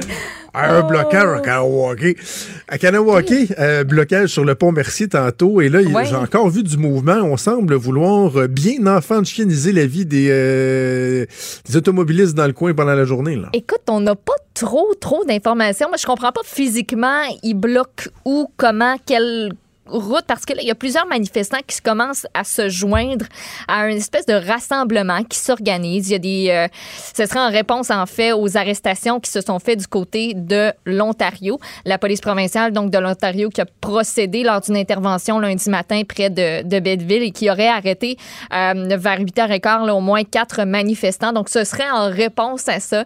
Euh, les journalistes qui tentent d'aller aux, aux informations ont dit qu'il y aurait peut-être une espèce de, pas un point de presse, là, mais qu'on donnerait des informations sous peu. Et pendant ce temps-là, ben, il y a- il y a Justin Trudeau qui se réunit encore une fois, d'urgence ce matin. Ah, Donc, on devrait avoir euh, de ces nouvelles au courant, euh, sous- je ne penserai pas au courant de l'heure du midi, là, mais peut-être plus au courant de, de l'après-midi. Fait que là, t'es-tu en train de me dire que si je voulais aller à ma petite game de bingo euh, après-midi, Maud, c'est pas, pas une bonne idée? J'a- J'avais 500 à jouer, moi. terrible, mais c'est terrible. Ça fit par J'avais 500 à jouer, puis ça donne que je suis en congé aujourd'hui. J'avais prévu avoir un petit lunch meeting, mais finalement, je suis en congé. 3500 piastres à dépenser. Crotté de crotté. Euh, OK, beau, donc ça. secteur, euh, secteur euh, à éviter assurément. L'autre euh, dossier qui fait beaucoup, beaucoup jaser, ben, c'est le COVID-19, le coronavirus. Et, tu sais, on sait jamais comme, quel, quel sens ça va prendre, hein, parce qu'au cours des derniers jours, sais, à la fin de la semaine dernière, on semblait dire, ben, euh, l'évolution en Chine, oui, les cas augmentent, mais le Mhm. rythme a diminué. Est-ce qu'on a réussi à contenir euh, la pandémie? Et là, finalement, pendant le week-end, on se rend compte qu'il y a plusieurs foyers qui éclatent Ouais. À d'autres endroits dans le monde. C'est ça, puis on a plusieurs points là, à aborder, toi puis moi, du nouveau qui se passe euh, ce matin. Donc, premièrement, euh, l'OMS, l'Organisation mondiale de la santé, qui, pas plus tard qu'il y a à peine une heure, euh, dit que le monde doit se préparer à une éventuelle pandémie. Donc, on évoque cette possibilité-là. Au total, c'est plus c'est plus d'une trentaine de pays qui sont désormais touchés. L'Organisation mondiale donc de la santé qui a également jugé la hausse des cas en Italie, en Iran et en Corée du Sud qui est très préoccupante. Et justement, l'Italie, on en parle beaucoup ces, euh, ces derniers jours. C'est le pays le plus touché par le virus en Europe et le troisième euh, overall, si on peut dire. Euh, il y a une dizaine de villes du nord de l'Italie qui ont été placées en quarantaine en fin de semaine. Le coronavirus qui a maintenant tué cinq personnes et en a infecté 219 autres de ce côté-là, selon le plus récent bilan. Il y a même un carnaval du côté de Venise qui a été annulé, musées et écoles fermées, monuments qui sont euh, inaccessibles. Sinon, du côté de la Corée du Sud, on retrouve le plus grand nombre de cas de contamination hors Chine. Plus de 800 patients contaminés, dont 7 euh, qui l'ont été mortellement. L'Iran qui compte le plus de décès en dehors de la Chine avec 12. En Chine même, où le coronavirus est apparu à Wuhan, l'épidémie a fait encore 150 morts au cours des derniers 24 heures. Au total, on parle de près de 2600 personnes qui ont succombé en Chine. Et revenons ici, au Canada, on Ben a oui. un nouveau cas. En fait, je devrais dire deux. Euh, mais le plus récent qu'on connaît, il y a eu un point de presse ce matin pour euh, nous confirmer un nouveau cas de coronavirus, du COVID-19, en fait, au Canada. C'est en Ontario. C'est le quatrième cas positif. C'est une femme dans la, dans la vingtaine qui est récemment revenue de Chine. Elle a eu une toux intermittente qui s'est depuis améliorée, c'est ce qu'on dit. Euh, donc, ce serait euh, le dixième cas canadien, ce qui a fait beaucoup jaser. Ben, c'est la fameuse passagère qui a fait escale à Montréal. Elle a voyagé de l'Iran jusqu'à Vancouver le 14 février dernier et elle était atteinte du COVID-19. C'est par une note interne qu'Air Canada a informé samedi ses employés sans prévenir Aéroport de Montréal qui a appris la situation dimanche dans les médias. Ça doit être bien, bien fun. Air Hi. Canada a été avisé samedi que la passagère avait reçu un résultat positif à son test de dépistage. On dit qu'elle souffrait de tout sèche avant de monter à bord à Montréal. On dit aussi qu'elle a connu de légers symptômes pseudo-grippaux et qu'elle s'est donc dirigée vers un hôpital de Vancouver pour se faire traiter. Elle a été évaluée, renvoyée chez elle où elle euh, subit les foudres du COVID-19. Le Centre de contrôle des maladies de la Colombie-Britannique va juste contacter euh, l'équipage qui desservait, ça c'est très critiqué euh, par beaucoup de spécialistes, parce qu'on va contacter seulement l'équipage qui desservait la section concernée de l'avion et les passagers qui occupaient un siège sur les trois rangées Ben situées immédiatement devant ou derrière la passagère porteuse du virus. Mettons Mais que toi, t'étais quatre, quatre rangées en arrière. Puis, tu sais, mettons que la fille pense pas tout le vol assise à sa place, qu'elle se lève, qu'elle va aux toilettes, qu'elle touche Ouais. un banc, qu'elle touche, tu sais, qu'elle se lave les mains, qu'elle toi, dix qu'elle rangées plus loin, là. Ben, on s'entend que l'environnement euh, d'un avion, c'est très, euh, c'est très reclus et que c'est pas mal la même fermé. heure qui euh, circule, toutes les, ça circule, l'air, il circule dans Oui. l'avion tout le long du vol. Euh, donc, euh, c'est ça, plusieurs experts qui, euh, qui disent, ben ça n'a pas de bon sens. Moi, j'aimerais ça que tout le monde soit averti. Et si j'étais un passager, j'aimerais ça euh, le savoir. On sait toujours pas les numéros des vols à bord desquels la femme a été passagère. Donc, si ça vous tentait de savoir, vous pouvez pas. Et euh, il n'y a pas de mise en quarantaine qui est prévue non plus pour le personnel qui était à bord, ni pour euh, les passagers. La compagnie qui attend les recommandations de l'Agence de santé. Air Canada toujours proactif. D'ailleurs, je vole sur les ailes d'Air Canada dimanche matin. ça Oh, me le tente fun. beaucoup, beaucoup, Mais beaucoup. j'espère que tu n'auras pas de problème puis que tu n'auras pas besoin de leur parler parce qu'ils répondent pas baba. OK, OK. Hey, je m'excuse, je disais Jean-Guy dans Cruising Bar. Je disais que euh, Guy Huot me faisait penser à Jean-Guy. C'est Hein? Gérard. C'est Gérard, OK? Tu écoutes la semaine passée, un petit bout de ta semaine. Oui. Semaine prochaine, on devrait achever. Lâche pas mon Gérard. Lâche pas mon Gérard. Ah. Oui. Salutations à ce champion. Merci, Maud. On va faire une pause. On.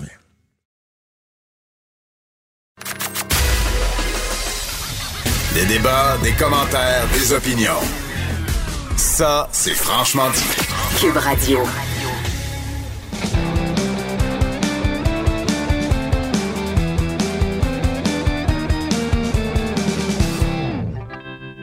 Chronique disque dur avec Stéphane Plante. Bon début de semaine, Stéphane. Salut Jonathan. Aujourd'hui, tu nous parles d'une étude américaine. étude. Là, on n'est pas dans l'analyse d'un Euh, nouvel album ou d'un Non. vidéoclip. Tu nous parles euh, d'une étude très sérieuse. Très sérieuse, oui, c'est euh, Loud Wire, le magazine américain, qui a publié les, les conclusions de l'étude musicologique, je pourrais dire, sur l'âge euh, à laquelle on découvre son groupe préféré, son chanteur préféré, et ça nous suit pour le reste de notre vie. C'est pas, il n'y a pas des grandes surprises parce que c'est à l'adolescence, bien sûr, mais on dit en moyenne, c'est à 13 ans qu'on découvre l'artiste qui va nous suivre toute notre vie, qu'on va aimer. qui va être- 13 ans, ben ouais. je trouve, dans mon cas personnel, je trouve ça un peu jeune, mais 13 ans, j'écoutais, je commençais à écouter du métal, mais les groupes que j'ai écoutés par la suite avaient rien à voir avec, mais quand même, tu sais, moi, c'est plus 15 ans, je dirais. Euh, c'est une étude qui a été commandée par, attention au nom, c'est Tick Qui est une entreprise Et de... non pas Dick Pic. Exactement, non. C'est ça, Juste ça que tu bien le dire. C'est une entreprise de vente de billets, mais qui commande beaucoup d'études en rapport avec la musique. Et euh, c'était une enquête qui voulait montrer, au départ, on voulait savoir comment les parents exerçaient leur influence sur leurs enfants, comment ils imposaient leurs choix musicaux. Et finalement, on en est venu à la conclusion, ben, c'est à 13 ans, de fil en aiguille, en posant des questions, on a vu que à 13 ans, les jeunes, souvent, établissent leurs leur goûts musicaux pour le reste de leur vie. Mais à 12 ans et demi, ils commencent à être en contact avec des paroles explicites, du Oh. contenu qui mériterait une surveillance euh, parentale. Mais on a demandé à 4 490 parents et 500 mélomanes qui venaient témoigner de leur découverte, leur chanteur fétiche, comment c'était quand ils étaient jeunes. Euh, ils ont établi aussi une liste d'éléments qui nous conditionnent dans notre portrait de mélomane dès l'enfance. Euh, c'est sûr, les amis dans le cours d'école, c'est en premier. le- le- les choix musicaux passent beaucoup par là. Ben oui. Étonnamment, encore, la radio commerciale joue un rôle assez important pour la jeune génération. La musique dans les films, bien sûr. Je sais pas si tu connais le film La Reine des Neiges, Jonathan. Je... Est-ce que- Mais pas obligé de s'en rappeler. Ça. Ah non, mais en fin de semaine, encore toute la fin de semaine. là, là. Il y a une version française, la version française de la chanson de Weezer. Oui, oui, oui. Ouais. Ah, ouais. Celle de Weezer est vraiment loin d'être mauvaise, mais dans la version française, dans le refrain, il dit « Et j'ai perdu le nord ». Un peu à la Mario Pelchat. Ouais, c'est ça, j'allais dire. On sentait l'influence de. Pleurs dans la pluie. Mais je suis plus capable de l'entendre. Oh my God. Mais c'est pour, ça que les, les- du bien de le dire. les réalisateurs, les musiciens, ils mettent beaucoup de... Parce qu'ils savent que les enfants aiment revoir les mêmes films, donc les chansons Oui. tournent et tournent. Euh, autre facteur d'influence, bien sûr, le père et la mère, la télévision, euh, les concerts qu'on voit avec nos tout-petits, les festivals, les frères et sœurs, et bien sûr, les médias sociaux.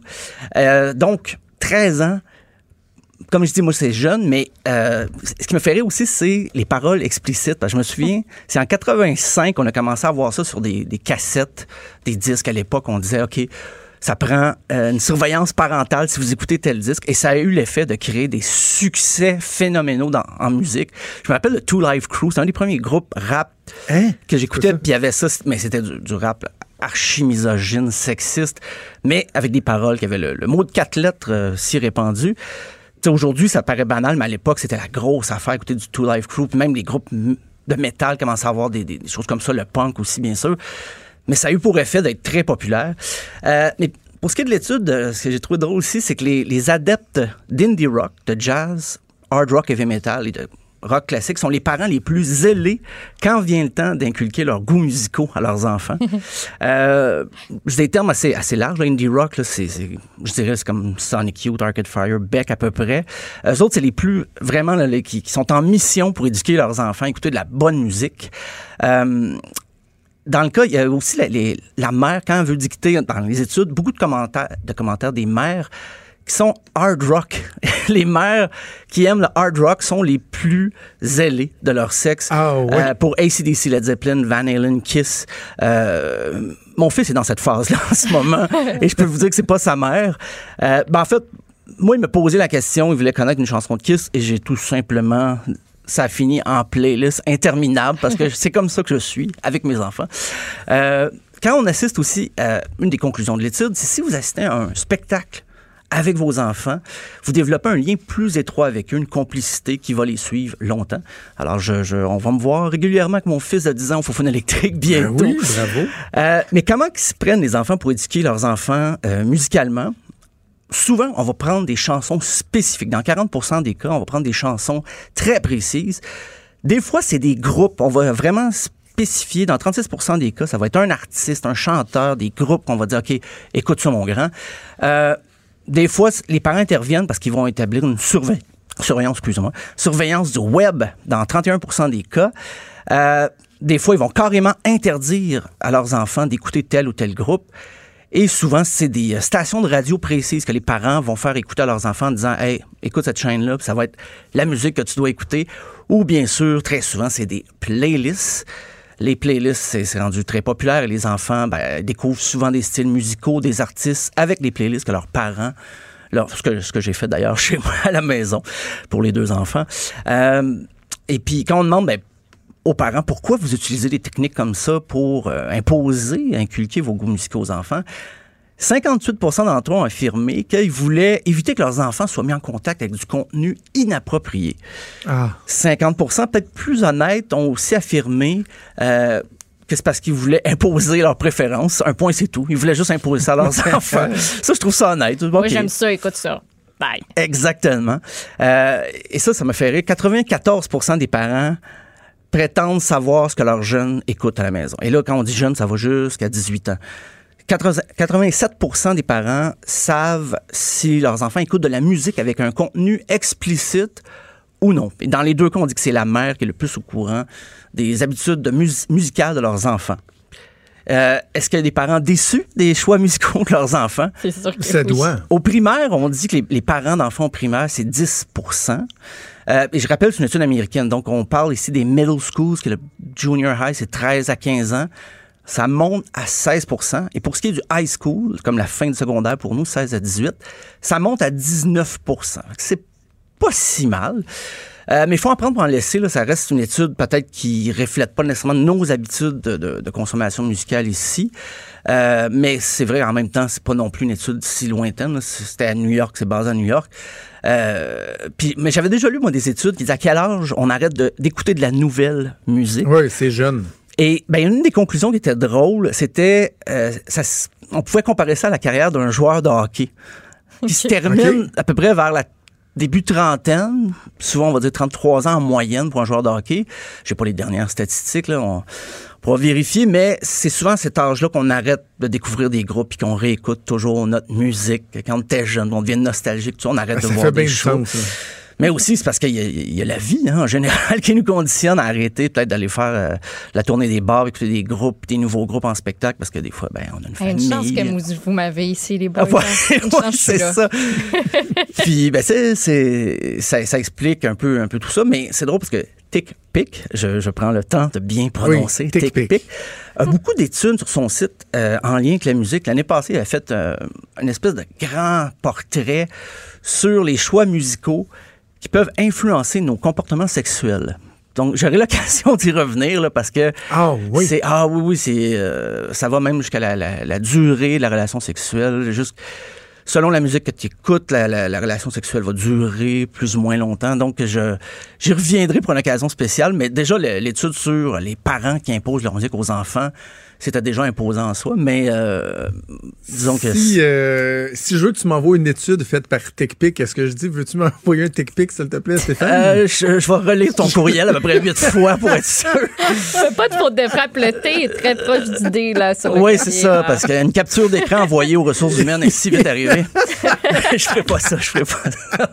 non, mais je veux que tu nous en parles de cette étude-là. Ça m'intéresse Ah euh, ben vraiment absolument. beaucoup. Je- J'y reviendrai. C'est juin 2019. Ça date un peu, mais quand même. euh, non, mais c'est pas grave. Ça, c'est la- ça- ça- ça va lancer euh, la discussion. Mais je trouve que sur l'âge, là, je sais pas toi, Maud, ce que t'en penses. Ouais. ton groupe préféré, à quel âge tu, tu l'as découvert Ben, aussi? euh, J'ai j'ai fait l'exercice d'aller voir. Moi, ça se situerait autour de 2008, selon Justin là, Bieber? avoir. Ben, écoute, c'est en plein le- l'année où on commençait à le découvrir avec ses vidéos sur YouTube. Puis je me rappelle, là, je regardais ça avec mes, mes amis de filles, puis on, le- Ah oui. on le trouvait donc bien cute avec ses petites vidéos pixelisées, là, puis qui chantait avec son chandail euh, vraiment atrocement puis sa petite chaîne, et c'était brun et beige. Euh, sinon, il y a la sortie d'un album de Fall Out Boy que j'ai écouté, là, à n'en plus finir. Folie à deux. Euh, je tripais bien gros sur Britney Spears aussi. Ça n'a pas, euh, ça a pas, Ça suivi un peu, ça? Non, c'est correct de même. ça va, ça va. On l'a pas, on l'a pas gardé celle-là. Puis j'aimais bien gros Eminem aussi. Puis mes parents, euh, mon père plus, euh, on écoutait du Brian Adams puis du Bon Jovi. Puis j'aime encore ça. Tu vois, moi, Vraiment. 13 ans, c'est euh, Ten. C'est l'album de Pearl Jam 10 que j'ai découvert à cet âge-là. Puis je m'en vais les voir pour la cinquième fois euh, de ma vie au centre Vidéotron, euh, quoi, dans, dans, dans un mois de ça. Donc, euh, tu sais, Our Lady Peace, même mange à peu près. J'écoute ça encore beaucoup. Weezer. Fait que non, je trouve que ça fait bien du sens. Toi, toi, mais toi, Stéphane, toi, t'es comme dans une case à part. Non, mais c'est arrivé plus tard. Moi, c'est euh, l'été de ma première peine d'amour. C'était à, Ah, oui. à 15 ans. Ah oui, là, j'ai découvert les Ramones, j'ai découvert Sonic Les Youth, Ramones. Jason Mary Chain. euh, là, ça, j'ai jamais vraiment arrêté. J'ai vraiment décroché. J'ai jamais décroché. Jean Leloup aussi, peut-être un petit peu avant, mais c'est à peu près moi l'été de mes 15 ans, je te dirais 15-16, ma, ma fête est en juillet. Puis euh, ça me je suis encore je m'achèterais des t-shirts encore, j'irai voir les shows. Je suis allé voir les shows d'ailleurs aussi souvent que j'ai pu. Mais euh, 13 ans, moi, je, je découvrais un petit peu Iron Maiden. euh, OK, puis J'étais pas sûr si ma mère voudrait. ma mère voulait que j'ai. mais voilà, mais finalement, ça, ça s'est bien passé. Quand tu, avec le recul, tu dis, oh, OK, c'était tellement pas si élevé que ça, du Iron Maiden. Mais moi, à 13-14 ans, j'étais certain là, que j'étais dans l'illégalité totale. C'est clair. L'été de mes 15 ans, ça pourrait être un beau nom, ça, pour ta, gui- ta biographie un jour. ouais, laissez Porté à l'été. l'écran. Laissez l'été à avoir l'écran. 15 ans. Voilà. Voilà. Hey, merci Stéphane, on se reparle demain. À demain. Salut.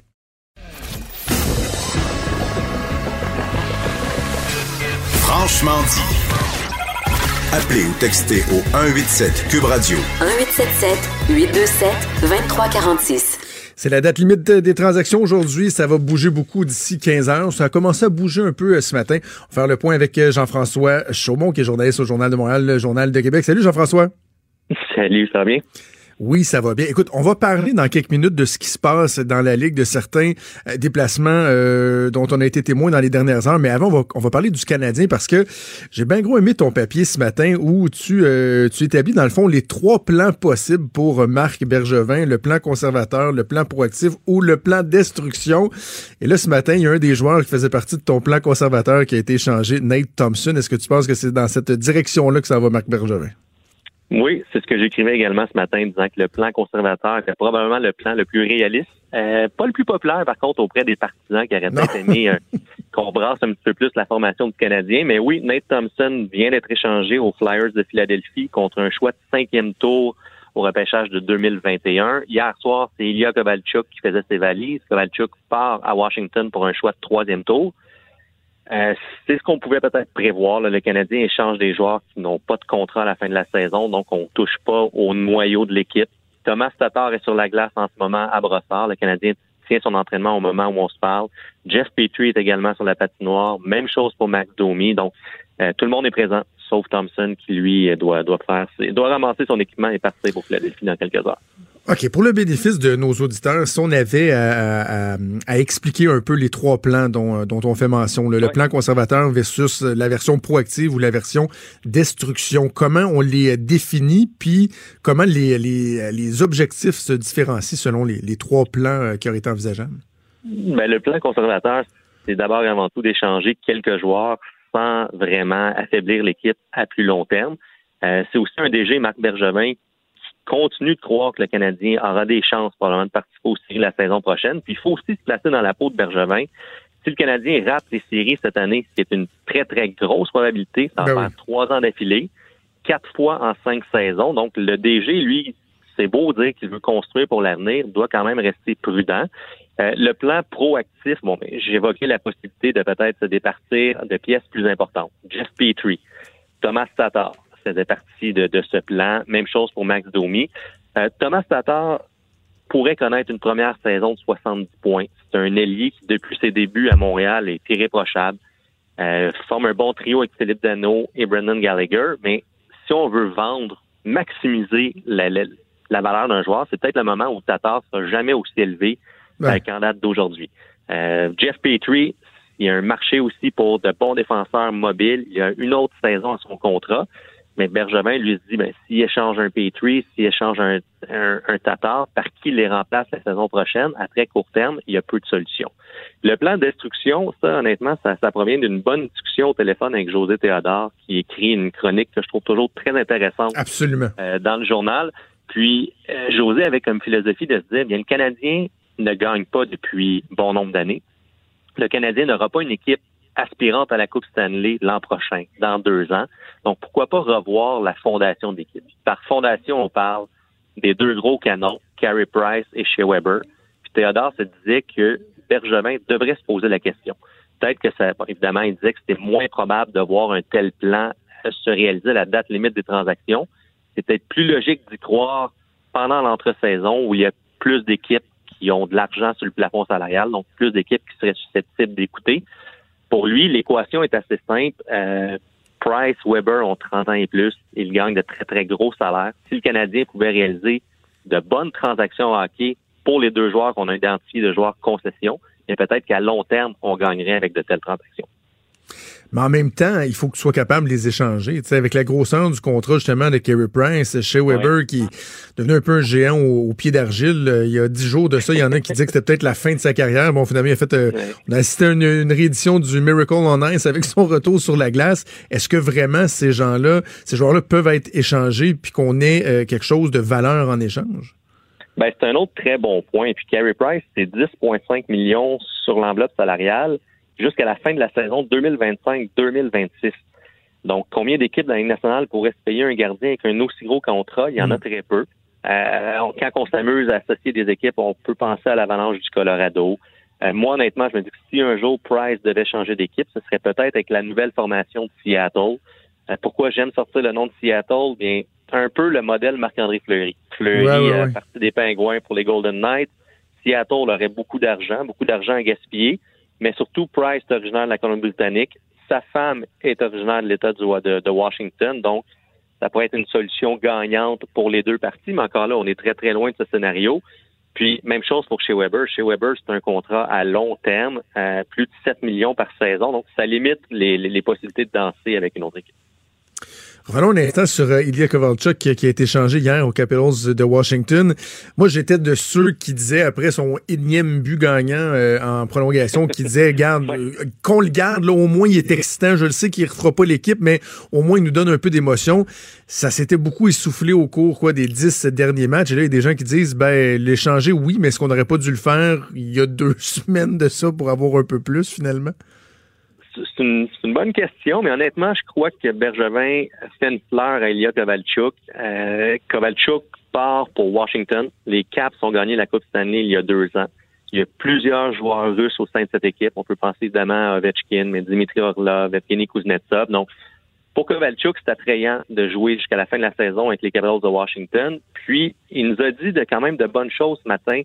Euh, Kovalchuk a mentionné que le Canadien aurait pu obtenir un petit peu plus si c'était du- avec une autre formation qu'on décidait de transiger. Mais Bergevin a beaucoup de respect pour Kovalchuk, puis c'était sensiblement son souhait. S'il devait partir de Montréal, il était heureux à l'idée de partir avec les Capitals. Donc, on a voulu euh, l'aider, si on veut, à peut-être gagner une première Coupe Stanley. Puis Kovalchuk, on lui a posé la question est-ce que c'est un au revoir ou à bientôt avec le Canadien? Puis il a répondu, ce n'est certainement pas un au revoir. Donc, le 1er juillet, si jamais euh, Marc Bergevin euh, désire parler avec Ilya Kovalchuk, il va y avoir une discussion. Euh, déjà, on peut comprendre, si on lit entre les lignes, là, que Kovalchuk aimerait revenir à Montréal, mais ce sera de savoir pour combien d'argent, combien de temps. Il faut quand même garder en tête qu'il y a 36 ans, n'est plus dans l'affaire de l'âge.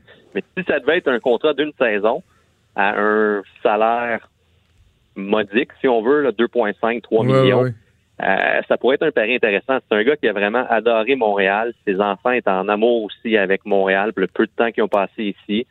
Puis, ah, attitude irréprochable dans le vestiaire du Canadien, souriant, bon avec les jeunes joueurs. Donc, pourquoi pas? C'est une grosse possibilité. Qu'est-ce que Kovalchuk peut euh, apporter aux Capitals de Washington? Est-ce que c'est comme une, monnaie d'assurance ou euh, vraiment il y avait un manque que Kovalchuk peut combler? Ben, en partant, les Capitals ont, une bonne équipe. Alex Ovechkin prend beaucoup, beaucoup de temps en supériorité numérique, mais les Caps ajoutent un marqueur, euh, un gars qui peut jouer sur un deuxième, troisième trio, mais surtout des minutes en supériorité numérique. Et l'autre aspect à ne pas oublier dans le cas de Kovalchuk, c'est son contrat. C'est seulement 700 000 jusqu'à la fin de la saison. Puis les Capitals, c'est une équipe qui était coincée. Donc, ils sont pris à la gorge. Brian McLennan n'avait pratiquement pas de marge de manœuvre. Donc, les joueurs intéressants pour lui, à petit salaire, il y en avait peu. Donc, 1 plus 1, ça devenait très intéressant pour les Caps de, de, transiger pour Ilya Kovalchuk. Les rivaux toujours euh, des Capitals, les Pingouins, ont, euh, ont euh, eux aussi décidé d'aller chercher un vieux routier ce matin en mettant la main sur Patrick Marleau. Patrick Marleau, ouais. Non, c'est le type d'acquisition que Jim Rutherford aime faire à la date limite de transaction. C'est un vétéran, Marleau, 40 ans. Une participation au final de la Coupe Stanley pour Patrick Marleau, c'était avec les Sharks, justement, contre les Pingouins. Il avait perdu. Euh, mais lui, bon, on se retrouve dans un vestiaire avec Sidney Crosby, Evgeny Malkin. On, ajoute un... Malgré ses 40 ans, le Marleau, c'est encore un bon patineur. C'est un gars qui peut se débrouiller un petit peu d'attaque. C'est le type de transaction qu'on voit souvent à la date limite. Euh, justement, on va chercher de la profondeur. C'est pas des mots sexy, mais c'est plus souvent des joueurs à la Patrick Marleau qui changent de camp que justement un Jeff Petrie ou un Thomas Tatar un plus gros nom. La transaction qui me surprend euh, aujourd'hui, puis euh, bon, on a l'impression que peut-être que les sénateurs, eux, euh, osent plus, là, dire qu'on va carrément faire un ménage, parce que en échangeant Jean-Gabriel Pajot aux Islanders de New York, lui qui était le premier marqueur de l'équipe, je trouve ça assez particulier. Je suis surpris de ça. Le premier marqueur de l'équipe, mais il faut pas oublier aussi, Jean-Gabriel Pajot est originaire de la région d'Ottawa, vient de Gatineau, donc c'est un visage fort pour la concession des sénateurs d'Ottawa parfaitement bilingue, euh, le premier centre de l'équipe, mais il n'y a pas de doute qu'à Ottawa, on s'en va vers une reconstruction. Euh, ça sera long. Les, partisans des sénateurs devront être très patients, mais le retour est quand même intéressant. C'est un choix de premier tour que les Islanders ont donné, un choix de deuxième tour et un choix de troisième tour. Mais là, la condition, moi, m'a fait sourire. Euh, tu te demandes des fois comment ils font pour arriver à des conditions de la sorte. mais le choix de troisième tour en 2022, c'est seulement si les Islanders gagne la Coupe Stanley cette année. Donc, peut-être qu'on voulait cimenter un peu la transaction. On a trouvé une nouvelle, euh, une nouvelle formule. Wow! Wow! OK, choix de troisième tour. Ben écoute, euh, Jean-François, on va euh, suivre ça. C'est à 15 ans que ça se termine, la date limite donc des transactions. Bilan à lire absolument dans le Journal de Montréal, le Journal de Québec demain. Oui, on va plusieurs pages. Merci. Merci, Jean-François. Salut. Bye bye. Vous écoutez Franchement dit. Maud, grosse, grosse nouvelle de dernière heure qui va en réjouir plus d'un. Ben, laquelle? La, ben, on va commencer condamnation. Avec, oui, avec Harvey Weinstein. les jurés, 12 hommes et femmes qui se sont entendus sur un verdict. Finalement, Harvey Weinstein est reconnu coupable d'agression sexuelle et de viol. Voilà les informations que nous avons pour, euh, pour OK. Et peut-être juste rappeler aux gens que euh, le jury s'était euh, bon, séparé pour la fin de semaine et vendredi, il avait dit que sur demain, c'était deux des cinq chefs sur lesquels ils s'entendaient pas. Donc, imagine, tu passes la fin de semaine, là, que tu sois les, procureurs de la couronne ou l'accusé ou les victimes alléguées. Là, on mm-hmm. peut dire que c'était des victimes, la Cour vient de le confirmer. Tu passes la fin de semaine à te demander sur les trois chefs sur lesquels ils se sont entendus. Ouais. Qu'est-ce qu'ils se sont entendus? Tu n'as aucune idée, là. Ça peut être, ça peut être dans un sens ou dans l'autre, là. Euh, on le saura jamais, mais il me semble Ben- aux États-Unis, des fois, les jurys euh, s'expriment après un Ah, petit ouais, peu c'est vrai que plus, je euh, plus, plus euh, qu'au Canada. Côté Canada, parce qu'au Ouais. Canada, tu n'as pas le droit d'en parler. Là. Je veux dire, tu n'as même pas le droit d'en parler à un professionnel de la santé si jamais tu as besoin d'aide par la suite après, euh, après avoir été juré. là. Donc, Ouais, ouais, par exemple, on ne sait pas encore ça va être quoi sa sentence. Il va devoir revenir en cours à une date euh, qui, va être, euh, qui va être fixée euh, Ah. spécialement pour ça. Imagine en prison avec sa marchette puis tout le monde, là. Pitié, j'ai tellement pitié. Pauvre. Tu sais, quand tu vois des gens comme ça qui se sont crus tout puissants, Tombés. invincibles, Mm. tu sais, que la loi, la, la- la justice, la morale, c'était pour les autres, qu'eux, il y avait de l'argent, il était important, il était big, ils pouvaient s'acheter ce qu'ils voulaient, et que tu vois ces gens-là tomber de leur piédestal, là, mais à une vitesse incroyable. Tu entends le flac à terre, là il y a quelque chose de, de, de réjouissant. Souvent, on a l'impression que c'est euh, c'est injustice par-dessus injustice dans notre système de justice, justement. Oui. Mais euh, là, ça, ça fait, ça fait du bien. Ça fait Ça, du bien. c'est- Donc, euh, Puis ça, c'est à New York, hein, parce qu'il y a d'autres procédures qui sont en cours dans un autre État qui est la Californie, si je ne me trompe pas. Donc vrai, ça, c'est une première, une première victoire pour, pour ces victimes.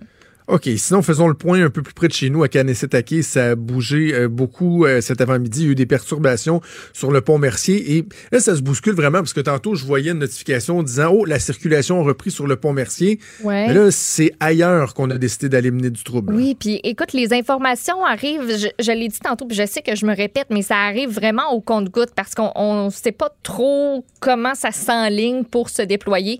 Euh, mais là, il y a Yves, notre collègue de TVA, fait Yves Poirier, qui nous dit que la route 344 à Kanesatake est présentement euh, bloquée. Et j'ai vu passer un communiqué de presse comme quoi à Kanesatake, il va y avoir une euh, réunion euh, du Conseil Mohawk, donc ce soir à 6 heures. Réunion qu'on a, qu'on a appelée d'urgence. Juste être bien clair, parce que là, assurément, on va entendre dire que le fait que la police est intervenue à Belleville, en Ontario, par exemple, le fait que la police à Saint-Lambert, même si ça n'avait aucun rapport, mais le monde va mélanger tout ça, que là, clairement, on voit que tous les gens qui disaient que ça prend pas d'opération policière, d'intervention policière, ces gens-là avaient tous raison. Parce vont dire, regardez, là, la police est intervenue, le premier ministre Trudeau a haussé un peu le ton vendredi, un peu. Il est parti là comme ça, à comme ça. Il a haussé le ton comme ça. Euh, que, que effectivement, ces gens-là avaient raison, puis qu'on assiste à un dérapage découlant de ça.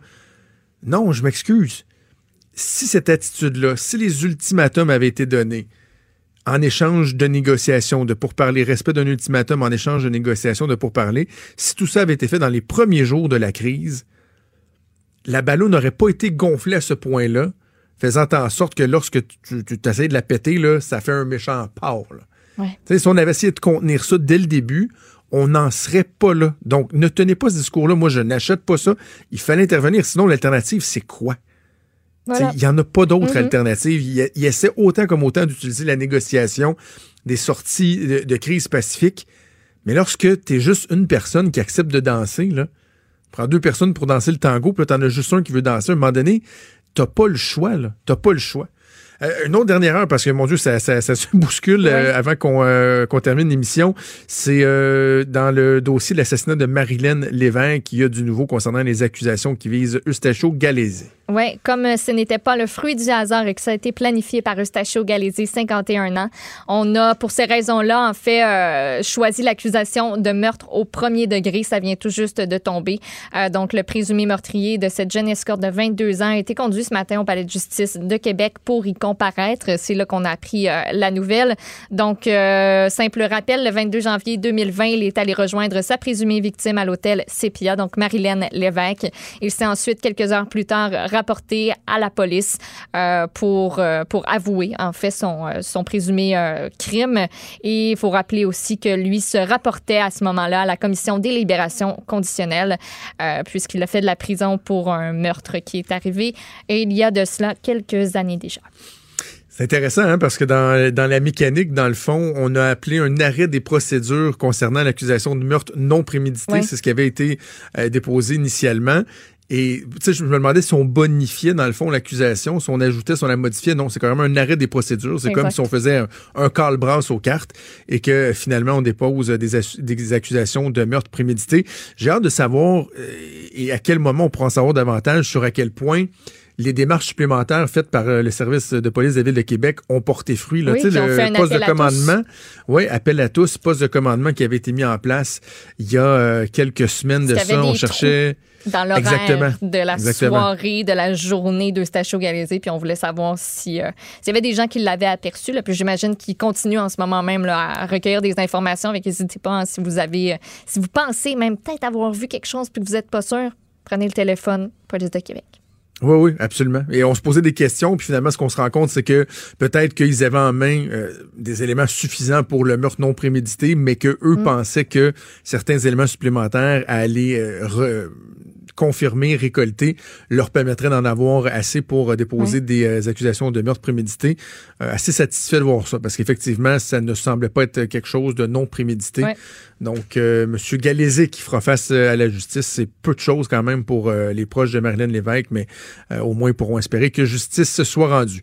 Donc, beaucoup de choses à surveiller dans l'actualité, notamment ce qui se passe à Kanesetaki. On va suivre ça tout le long de la journée dans notre grille horaire. Nous aussi, on aura l'occasion de faire le point demain. Maud, je te souhaite une excellente journée. Merci Oui, à beaucoup toi à Joanie Henry à la mise en onde, à Mathieu Boulet à la recherche.